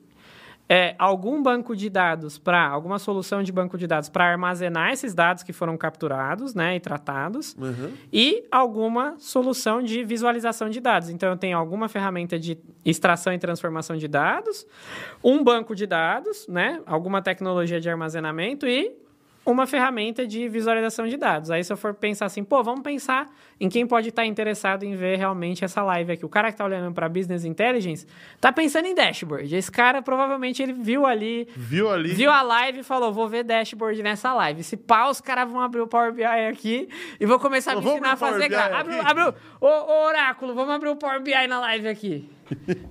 Eu acho que não. Vamos. Por enquanto, Por tá enquanto faltando, tá não faltando dá. um cabo marvado aqui que a gente. É que o Oráculo aqui é monstro, ele só tem Mac aqui espalhado aqui nesse, nesse estúdio dele. Não, bonitão. o- o- eu vi, o Oráculo olhou meu Dell aqui e falou assim: mas você vai entrar com essa porcaria aí? Ele falou, falou, porra, entra com o meu Mac, é verdade. Né? Ele, é. Não, o Oráculo viu meu, meu, meu Dell Vou i7 botar seu microfone. décima geração com 48 GB de RAM, ficou até com dó. ficou com dó, cara. Não, tá bom, pô, é top. Você saiu no mundo, no mundo Apple, é Mas eu né? sinto falta no- do Apple, viu? Apesar de não ter Power BI para Apple, eu sinto É. falta do Apple, viu? Mas aí, é, ho- hoje em dia, assim, as principais ferramentas que um analista de business intelligence, ferramentas barra conhecimentos, né? Um analista de business intelligence, pode até questionar o que eu vou falar, mas ele obrigatoriamente, não só ele, qualquer pessoa que trabalha no mundo de dados tem que saber Ah. SQL. Tem que saber SQL? É o mínimo. É tipo não saber mexer no Excel. Sim. O cara é o, o SQL inclusive é o novo é o novo Excel do, do mundo de hoje. Ah, você tem é- é você vai fazer entrevista assim, né? você pode ser analista de RH, analista de marketing, analista financeiro em qualquer área da empresa. Você vai olhar o currículo, você não está esperando ir no currículo e achar que a pessoa sabe usar Excel. Isso é o básico. Você está esperando que ela saiba usar SQL. E eu vou te falar o porquê. Eu tenho um colega que mora nos Estados Unidos, está lá com o filho dele. O filho dele está na sétima série, né? SQL é matéria optativa da sétima série nos Estados Unidos. Não, o, Thiago Hollenberg, que é seu, seu colega, né, seu, seu conhecido, veio aqui e falou que tanto na China quanto nos Estados Unidos, crianças de quarta série já estão começando a aprender programação. Isso. E que sétima série é, é ou optativa ou obrigatória, dependendo da escola, é SQL. SQL. Então você vai ter, tipo, um jornalista que é, sabe é como mexer. se fosse falar outro idioma, assim. Você não vai falar, você não tem que falar inglês pra. Você tem que falar inglês. Você tem que falar inglês. Inglês é mais tá, importante você não que sei português, falar, você né? tem que saber entender, pelo menos. Você tem que Sim. estar ali no mundo inglês. Cara, como é que você vai analisar as coisas? É tipo, vou perguntar pro computador quanto eu vendi. A parte boa é Né? que a SQL é fácil pra caramba. É né? fácil, é, é uma, é quase como aprender um idioma, só que com poucas perguntas e respostas nesse idioma. É, E aí a questão é fazer várias perguntas ao mesmo tempo para você conseguir responder aquilo que você Exatamente. precisa. Então, primeira ferramenta, tem que entender de linguagem SQL. Sabe linguagem SQL? Sabe extrair, o, a, a- já sabe sabe, extrair seus dados do banco Já dados. sabe extrair e tratar os dados, que é boa parte do trabalho. Já tem mais de 50% do, do caminho ali. Ah, precisa saber Python? Cara, isso é um, um pedaço. Não, não foca nisso. Primeiro você sabe SQL. Se você souber isso muito bem, aí o segundo estágio é Business Intelligence, aprende bem uma ferramenta de dashboard.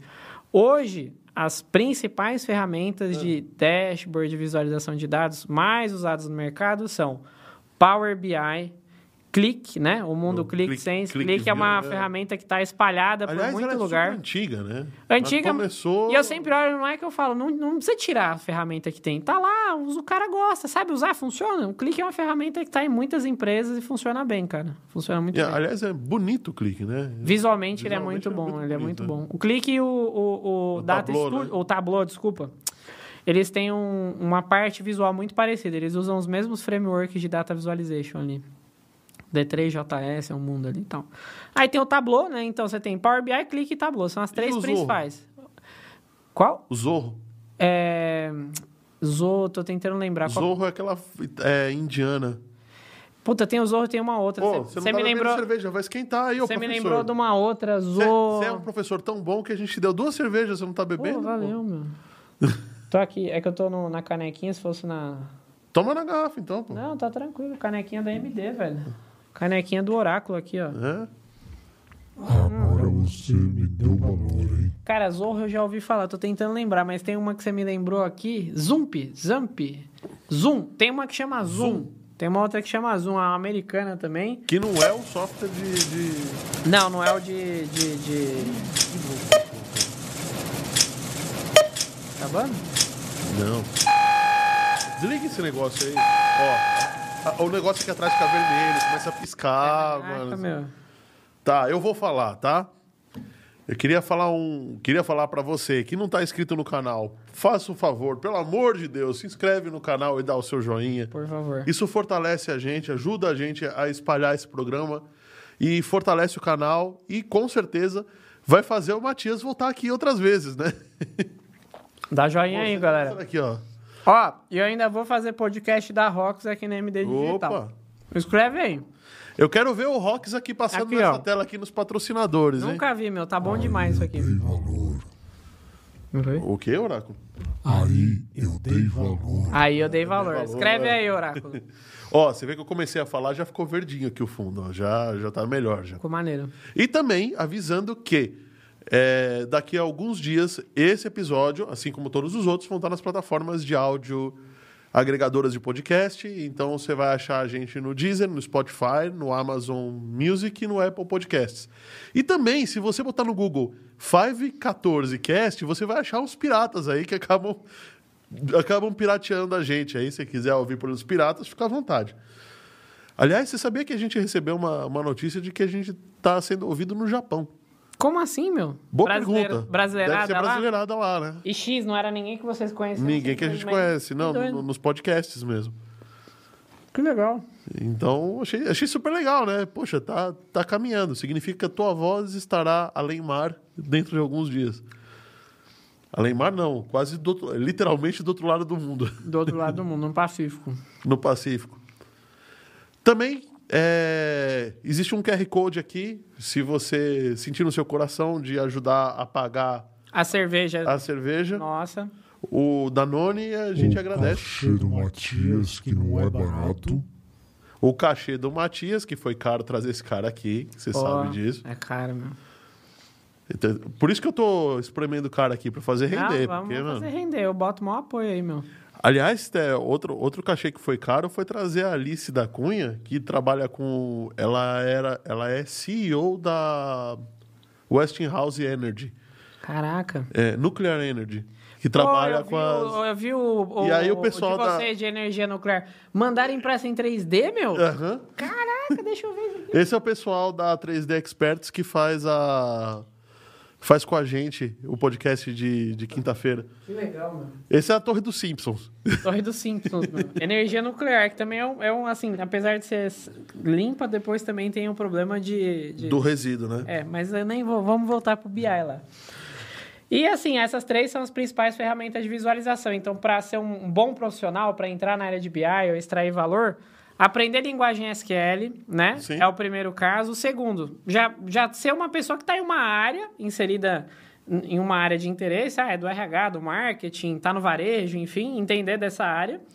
E aí o terceiro é entender de conceitos de sumarização, soma, contagem, visualização e estatística básica, né? Que nada, nada não é tão simples quanto parece, né? É, em alguns exatamente. casos a coisa começa a complicar, né? Exatamente, exatamente. Então, fazer ali, de repente, um cursinho no YouTube mesmo, você vai, meu, procurar no YouTube aí, 16 horas de vídeo no YouTube, você aprende estatístico que precisa. Parece besteira, mas para fazer business intelligence, o básico ali, para montar um dashboard, saber minimamente o que, o que são os conceitos de desvio padrão, média, mediana, moda, aquela coisa básica para plotar um gráfico e saber fazer um conceito corretamente e tal. O pessoal consegue aí. YouTube é o melhor lugar do mundo para se aprender tudo. Senta lá no YouTube que você aprende SQL, Ué. aprende estatística, vê podcast Só bacana, só vê- coisa boa. Aproveita que você tá no YouTube, dá o seu joinha pra gente aí, Dá que o isso joinha fortalece o canal, hein? Falando nisso, 14 pessoas já deram um joinha. Obrigado. Gente. legal, obrigado, gente. Apoia aí. Pá. Oi? Ah, tá virado pra lá. O, o, o oráculo O orá- não tá deixando eu, eu ver. Não, esse é o pessoal da técnica. Ah, o pessoal da técnica. É. Oráculo não sai dali. Não sai. Não sai. Ele fica. Ele, ele gosta de ficar no cantinho dele, afinal, já é pessoa bem idosa, sabe? Só vai é que passar é? na comidinha a cerveja aqui, ó. E o seu vai bem? Aí, tá vendo? É. Oráculo, Cara, não adianta disfarçar Pô, com essa voz, falar, cara. esse- essa parada do oráculo é a mais maneira de qualquer podcast. Se você for olhar o Flow, qualquer podcast aí, não, nenhum tem um- Nenhum tem oráculo, cara. uma interação com o oráculo, né, meu? Isso aí é maneiro. cara. Podcast do oráculo, isso aí isso é Podcast uma do. Oráculo. Oráculo Cast. Oráculo Cast, meu, gostei, muito bom. Bom, é. Tinha a- mais perguntas aí que você tem- já tem tinha bolado aí, né? assim, E, o, e o, o Data Studio? O que, que você acha do. Cara, também, assim, eu, eu falei dessas, né, que são as que são Aham. mais faladas. Mas aí você tem duas ferramentas da Google que são maravilhosas, o Data Studio e o Looker, né, Locker, Looker, aí é jeito de falar, é Looker. É, o, o Data Nunca, você não conhece, nem, de verdade eu nem conheço. é uma ferramenta que ela era muito boa já, era uma empresa à parte, ela cresceu e ela começou a Fica, Começou a mais perto. despontar como principal concorrente aí do Power BI, dessas ferramentas todas aí que eu acabei de mencionar. E a Google comprou. Então hoje é é uma ferramenta da Google. Ela revende dentro da cloud dela, mas você também pode instalar em qualquer nuvem ou plataforma. É, o que eu acho que a Microsoft fez com o Power BI, eu achei que foi de mestre, porque ela te dá o Power BI. É, é como ela faz com Windows, né? Ela vai lá, pega o usuário, dá tudo de graça, o usuário fica viciado, só sabe usar Só aquilo. sabe usar aquilo, aí ela... Logo, se ele só sabe usar aquilo, todo o resto não presta. Aham. E aí tem que ser aquilo. Então, essa é a estratégia do que ela faz com o Office, com o Windows, com tudo. E aí depois ela não vai ganhar dinheiro do usuário. Ela vai ganhar dinheiro da empresa A que tem que pagar a Tem licença. que pagar a licença, né? É, estra- estratégia da Microsoft. Funciona. Funciona. Funciona. Funcionou muito bem até agora, né? Às vezes a gente só tem que fazer o que a gente sempre faz, só que direito e manter. Não tem que inventar moda, né? Microsoft faz isso, cara. Não, não inventa moda. É a mesma... Ela, ela usou a Receita- estratégia do traficante de drogas, né? Eu É. te dou, você vai, eu te dou. Ah, você gostou? Então pega mais aí. Ah, Agora você precisa? Não, agora eu não vou te dar agora mais. eu não vou te dar mais, agora eu Ah, te vendo. Então. É, você é. não quer? Então tá bom, então vive, vai lá. Vai lá, vai fica lá. aí. Vai pro outro. Vai pro outro. É Pois é. isso. Essa é a estratégia, do, a estratégia, acho que de todas as. Não só da Microsoft, dos demais, mas a Microsoft faz isso com maestria. Os outros, eles te incomodam mais para pagar. A Microsoft fala, vai. Vai, vai dando a corda. Quando você chegar no precipício, ela fala, agora eu vou puxar, hein?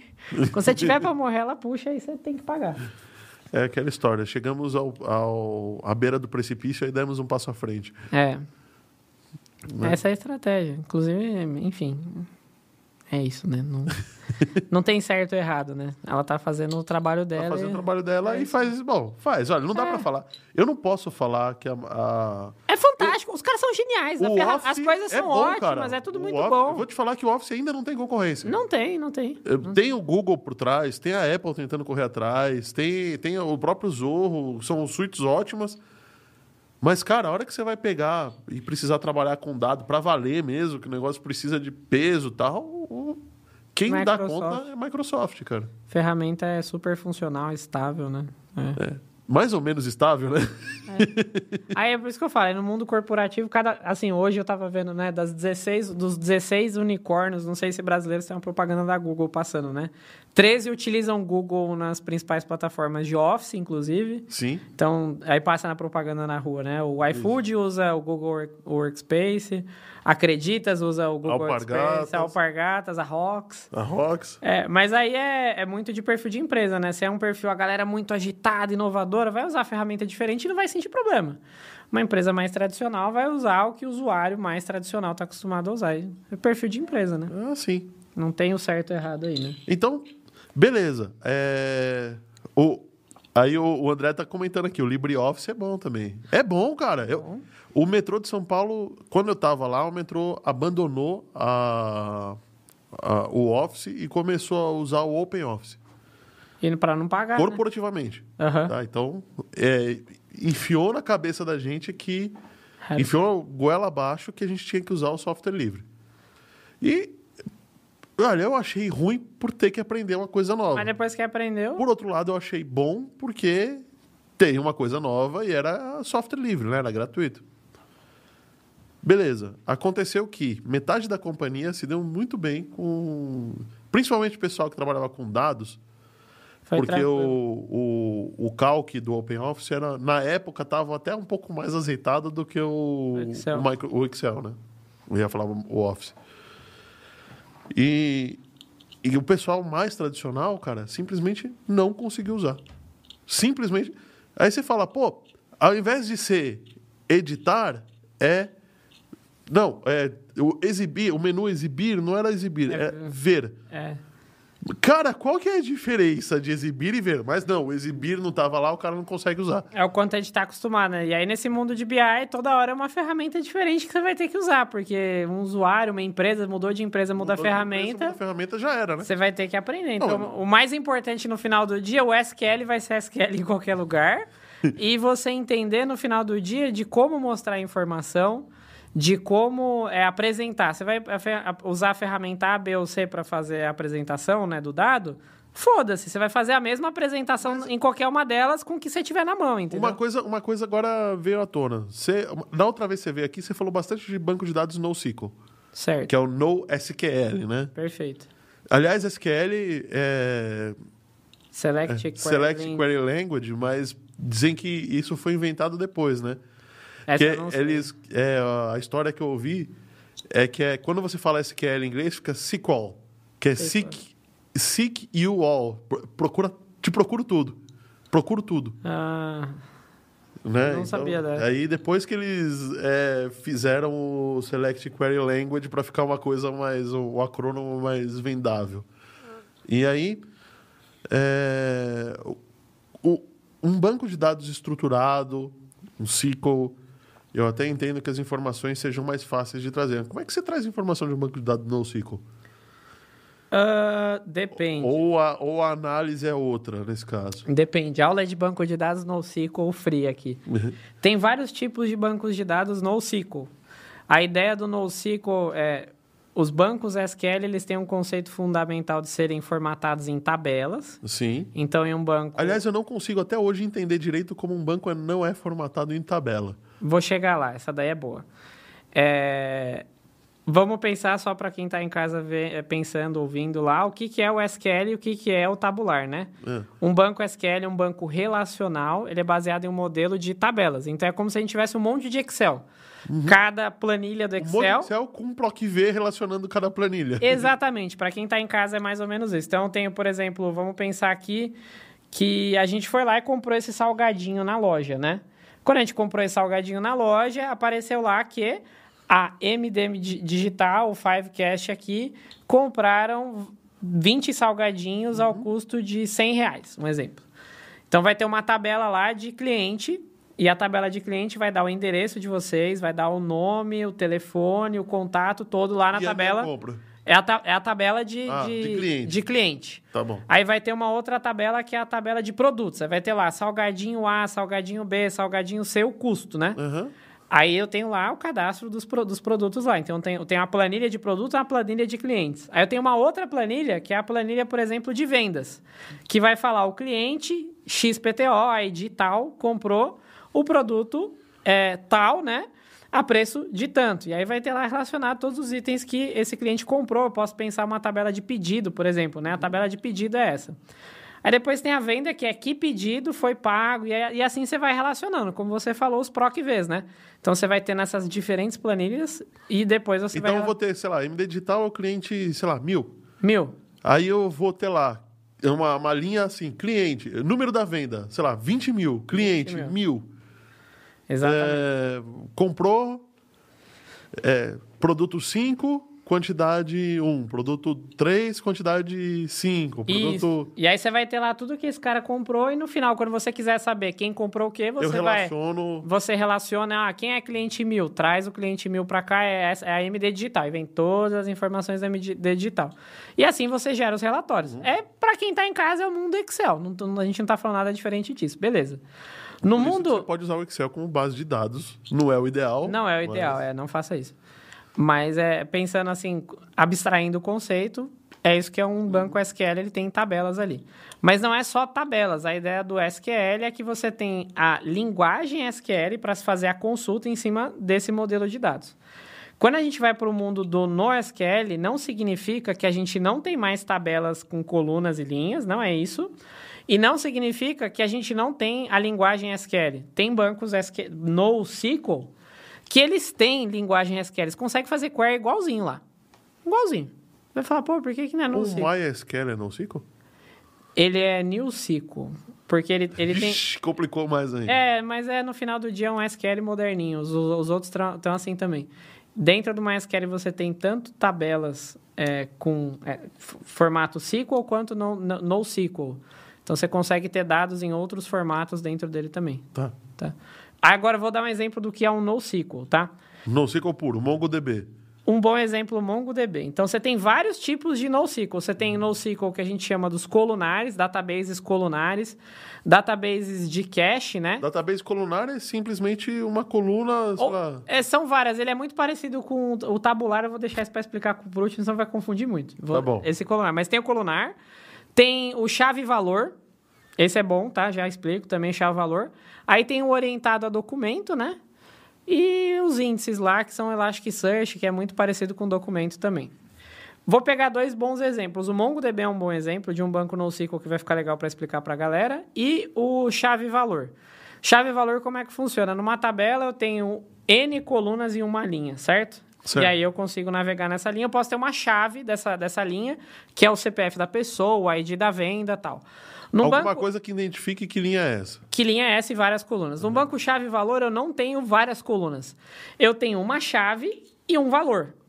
Então a chave é assim, CPF da pessoa, certo? Certo. E o valor é 100% das informações dessa pessoa em uma única string. Então, É aí eu que me viro pra tratar esse string. exatamente. Então assim, quando eu Mas é por pedi essa isso chave, é, é vantagem? Porque em Porque termos de armazenamento é muito mais rápido. Para você ter uma ideia, um servidor desse, o binário do programa Ah. do, ser- do serviço tem 5 megas do servidor do Redis, que é um banco de dados assim. Ele é extremamente simples. Ele tem duas Ah. operações: o put e o get. Assim, Não, basicamente. mas dá né? pra construir isso, por exemplo, em, SQL, em MySQL. Dá pra você fazer, ó. Dá, é que, é que ele, tra- que ele, ele- trabalha tá isso tudo perdendo. em memória, ele é muito rápido, ele é muito simples. Então, no MySQL ele tem muito mais coisa. Por exemplo, ele tem que garantir a consistência. Um banco de dados relacional, SQL, ele tem que garantir a consistência dos dados.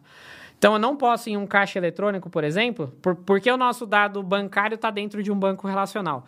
Se eu vou num caixa eletrônico, eu coloco o meu cartão lá, aí eu vou na conta e falo, saco 20 reais. Aham. Aí eu tô sacando dinheiro, o dinheiro não sai. Mas já pensou se fosse um processo em que ele. Ah, eu mandei emitir o dinheiro, desconta da conta, mas o dinheiro não saiu. Então volta pra conta. Então, mas não, ele, tem que, ele, só, ele tem que ter uma garantia ali nesse processo que ele só tira o dinheiro, ele só, só tira da conta quando esse dinheiro realmente tiver saído. Então, ele abre uma transação no banco de dados, ele espera esse processo todo Ele acontecer. trava teu, teu, teu, O teu dinheiro teu lá, dinheiro, ninguém vai mexer, ninguém vai ficar esperando. Enquanto o caixa tiver. Aqueles 10 segundos É. que o caixa tá lá processando. Eu tô, eu tô dando um exemplo, não tá tô falando que é exatamente assim que funciona Tá. o caixa, mas é um bom exemplo lógico para as pessoas aí.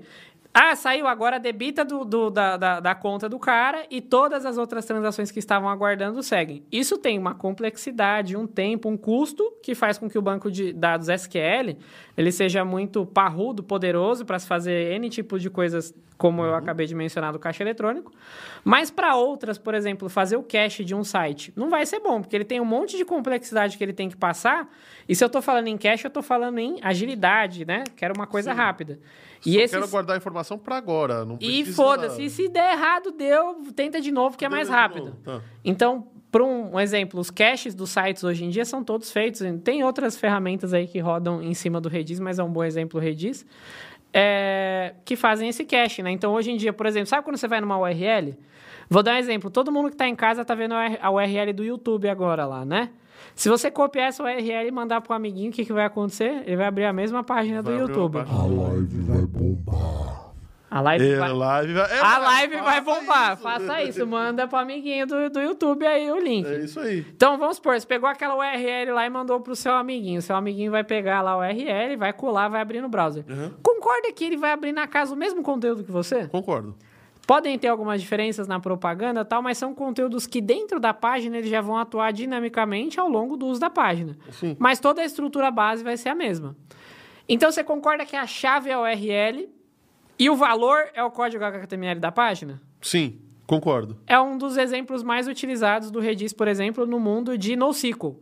Ele tem chave e valor. É ótimo para usar para fazer cache do site. Ao invés de eu ter que pegar e rodar lá o PHP, o que for para processar, Processar toda aquela lógica e montar HTML, se eu já fiz isso uma vez, já fui no banco de dados do MySQL, peguei as informações dos vídeos que estão relacionados, o histórico de quem que é a live, os comentários, eu não preciso ir de novo. Eu posso esperar uma hora para ir lá. Então, o que eu vou fazer? Qual foi o último Não, eu vou me resultado? concentrar naquilo que é importante. Isso não é Qual mais que é, importante. qual Já que é o resultado que, que deu a- nos últimos 10 minutos essa página, esse link aqui? Foi esse. Então eu já pego do cache e eu devolvo na hora. Então é exemplo de um banco NoSQL chave e valor. Ele é usado para muitas outras coisas. Aí você tem o MongoDB, por exemplo. O MongoDB ele é um banco de dados orientado a documento. Hum. Então documento, né? A gente pensa papel, né? É, isso daí não tá muito diferente de um papel. É, mas assim, papel, e aí você tem uma série de coisas escritas no papel. Vou dar um bom exemplo do porquê o o MongoDB é usado para algumas coisas que não precisa usar um relacional, né? Ele é mais rápido na hora de gravar do que outros bancos relacionais, então vai ser mais fácil de gravar. Ele é mais flexível, né? Uma tabela você precisa criar as colunas e definir o que é cada coluna, né? Em um documento, se eu te der um pedaço de papel, você escreve o que você quiser. Te dou lá, você não escreve qualquer porcaria. Pode ser que eu não deixei uma linha para escrever. Beleza, você vai lá e rabisca, escreve lá e pronto. Então a ideia do MongoDB é que ele é flexível. O desenvolvedor vai colocar qualquer dado que ele quiser dentro da tabela, independente se está definido ou não. Então, ah, se... tá bom. Só que aí, de repente, a partir de. é, até a semana passada eu tinha, sei lá, 50 dados. Aí eu. Agora eu tenho 70. Agora eu tenho 70. Vai ficar assim. Vai ficar assim. Então, se eu não conseguir aqueles 50 lá, problema do programador que tem que dar um jeito. Não consigo Aí depois no ETL vão juntar e vão ver o que sai dali para para sai dali para trazer o Mas pensa uma etapa importante. Eu tô no Ah. sistema de vendas, no sim. um e-commerce. Eu dou isso aí lá na aula da Impacta. Sempre esses casos de uso aqui é fácil de explicar. Tô no e-commerce, eu vou fazer um pedido no Magazine Luiza. Se você, se alguém tá em casa e quiser abrir o Magazine Magazine Luiza, Luiza, paga nós, hein? paga nós aqui, ó. Põe propaganda aqui. Você vai lá no site do Magazine... Paga nós. A Impacta também. Impacta também, né? É. Aí você vai lá, por exemplo, no site do Magazine Luiza, aí você abre. Clica numa bicicleta. Tá bom. Aí você vai ver lá, a descrição da bicicleta tem vários campos que é só de bicicleta. Aí você pega e clica em um desodorante. Tem vários campos que é só de desodorante. E é o que só tem a ver com aquilo ou que não tem, imagem e tal. Aí você clica num outro produto, tem vários outros atributos muito específicos que ele mostra lá que é só daquele produto. Se eu tentar modelar isso num banco relacional, eu vou ficar maluco tentando modelar a tabela. Então pode É, ser que ou quando... você vai ter um zilhão de tabelas, uma para cada tipo de produto. Vai ficar uma é, eu vou- loucura, vai Eu vou ficar vender loucura. perfume, agora tá bom. Fica E loucura, depois de eu vou vender atributo, né? perfume de mulher. É, outra atributo, coisa. vai ficar loucura. Num, num MongoDB, você para cada produto cadastra os, os- os atributos que competem a ele e foda-se. Aí eu peço lá, desodorante, Axe e chocolate, sei lá. Isso, ótimo. Unilever, paga nós. Ótimo. Aí vai chegar lá na hora que você for pagar esses itens, certo? Quando ele for guardar essa informação, também, se eu estou no relacional, vira um problema, né? Guardar aquelas. Porque às vezes tem algum atributo da, da, da venda ali. O que o MongoDB ajuda, num documento, o que, que você precisa saber numa venda? Quem comprou o quê? Quando tem que pagar? Onde tem que entregar? E é isso, e acabou. Então, o MongoDB ele vai lá e simplifica o processo de se construir um sistema de venda. Você precisa saber que. Você não fazia o pedidinho lá, né? A venda assim. ah, A venda precisa- é. Era, não era o papelzinho do pedido na- no Era. restaurante, na, na- no material de construção? Ó, vai lá, passa lá no caixa com isso aqui. Então, ele, ele resolve esse tipo de problema do mundo real, né? Em vez de você ter que ter algo que é todo quadradinho lá já tinha, ele simplifica de você ter essa A- flexibilidade. Agora eu vou, vou ser bem maldoso. Por que, que eu faria isso, sendo que eu posso passar tudo isso por uma string de memória? Por uma string. Ótimo. Aí ele tem um formato específico de armazenamento que se chama JSON, né? Desse mundo, desse universo aí de, de tecnologia. Então, quando eu vou armazenar aqui, eu armazeno esses dados em formato JSON e ele consegue interpretar esse JSON desse documento aqui e transformar isso lá dentro em campos. Tá. Então, por mais que eu não criei o campo, ele gera os campos a cada inserção. Esse- esses campos, eles estão lá de alguma forma. Eles estão, não, eles estão lá de uma forma que você consegue falar, quero o campo A, o B, o C, né? Direto. Ah. Aí se eu tenho numa string, não, eu vou ter que tratar a string para chegar nos campos. Aqui não, entendeu? Entendi. Entendeu? Então é, esse é o Aí, lance. se eu guardar simplesmente na memória do, do, do software enquanto estiver processando, eu não conseguiria, por exemplo, parar de comprar. Daqui uma semana eu volto, ele sabe que eu tô lá, né? Porque senão. É. Não, isso aí eles vão guardar. Quando va- tem o cookie lá no navegador que vai te rastrear na internet e tal, mas aí já é assunto. Vai começar a falar: olha, você olhou aquele microfone Exatamente. caro pro teu podcast, olha aqui, ó, tem um outro melhor, compra outro. Exato. Então, por isso aí, esse é um dos principais motivos do porquê é, dados, né? O mundo de dados ficou cada dia mais complexo, né? É, antes a gente tinha geralmente um banco de dados para tudo. Hoje, com o mundo dos microserviços, diversos, diversas novas tecnologias, os dados se espalharam. Eu tenho um banco de dados que resolve um problema, um banco de dados que resolve outro problema, um outro banco de dados resolve um outro problema, e aí as empresas vão crescendo e criando esses bancos de dados específicos para propósitos específicos, a informação fica cada vez mais espalhada, e o analista de BI, ou quem quer que seja nesse ecossistema de dados, Coitado. ele tá cada vez mais assim, tem que tirar a informação daqui, dali, de lá, colar, por isso que tem tanto engenheiro de dados, para ficar catando cavaco aí de tudo que é informação que está espalhada na empresa. Deixa eu ler alguns comentários que o, que o André Santiago fez aqui. Ele até falou do. Antes da gente falar do MongoDB, ele já tinha falado do MongoDB. Boa. É, aí ele falou chave primária e tudo mais, etc. Aí ele falou um, um- um termo que eu mesmo não conheço, uma tupla cliente. Dupla é linha. Linha? Ah, tá. Aí ele tá falando aqui, PL barra SQL. PLSQL é a linguagem de programação de SQL do Oracle, tem no Postgres também. É, Não, SQL, Postgres eu né? conheço, é. Aí ele tá falando for MK, que é a chave estrangeira, falta de consistência. Aí ele tá falando aqui, eu achava que esses bancos eram orientados a objeto. Tem alguma coisa com XML?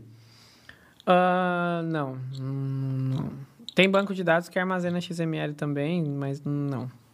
Não. Não tem orientação objeto. Não tem exatamente. É que assim, esses documentos, vou só tentar explicar. No final. do- Orientação a objeto seria. ah, eu chamo, Não, não- sei lá, eu chamo oráculo, ponto, endereço. Isso. Aí, lembra que eu falei dos atributos do JSON? Você armazena e você consegue chegar nos atributos? Sim. O MongoDB, ou todos esses caras, no final do dia, o que o programador acaba fazendo, ele pega da memória dele o objeto, manda serializar em um JSON esse objeto e persiste no banco de dados não relacional, tipo MongoDB, lá, acho que seja. Tá. Então, é uma forma fácil dele sair do objeto e já persistir esse objeto direto como é que ele é no banco de dados, extrair do banco de dados e já serializar em objeto. É uma forma fácil de fazer isso. Então, meio que acho que é isso que ele queria saber. Ah, tá. Entendi. Entendi. E sabe o que a gente tem que fazer? Fazer Temos que mais. parar. Temos que fazer outro, cara. Pô, já tá acabando, velho. Nem falando de BI, né? Ficamos falando Nem de loucura falamos de aqui, BI. de usina nuclear, mano. Tem que falar de um monte de coisa aqui, velho. Não, tá bom, vou falar de BI, vai cinco minutos. Fala assim, já deu nove e pouca. Fala aí, manda outra aí, manda, manda pergunta aí, manda pergunta. Então, você, eh, alguém aí do chat gostaria de saber alguma coisa? É os últimos segundos aqui para postar alguma coisa, hein? aí. Umas perguntinhas, manda Umas aí. perguntinhas. Bom, é, no final, é, eu acho que você conhece um pouco de Power BI, né? Uhum. O, o Power Query é a fase do ETL do Power BI, Tipo isso. É, hoje em dia... porque ele é um banco no final das contas, né? É um, Tipo isso.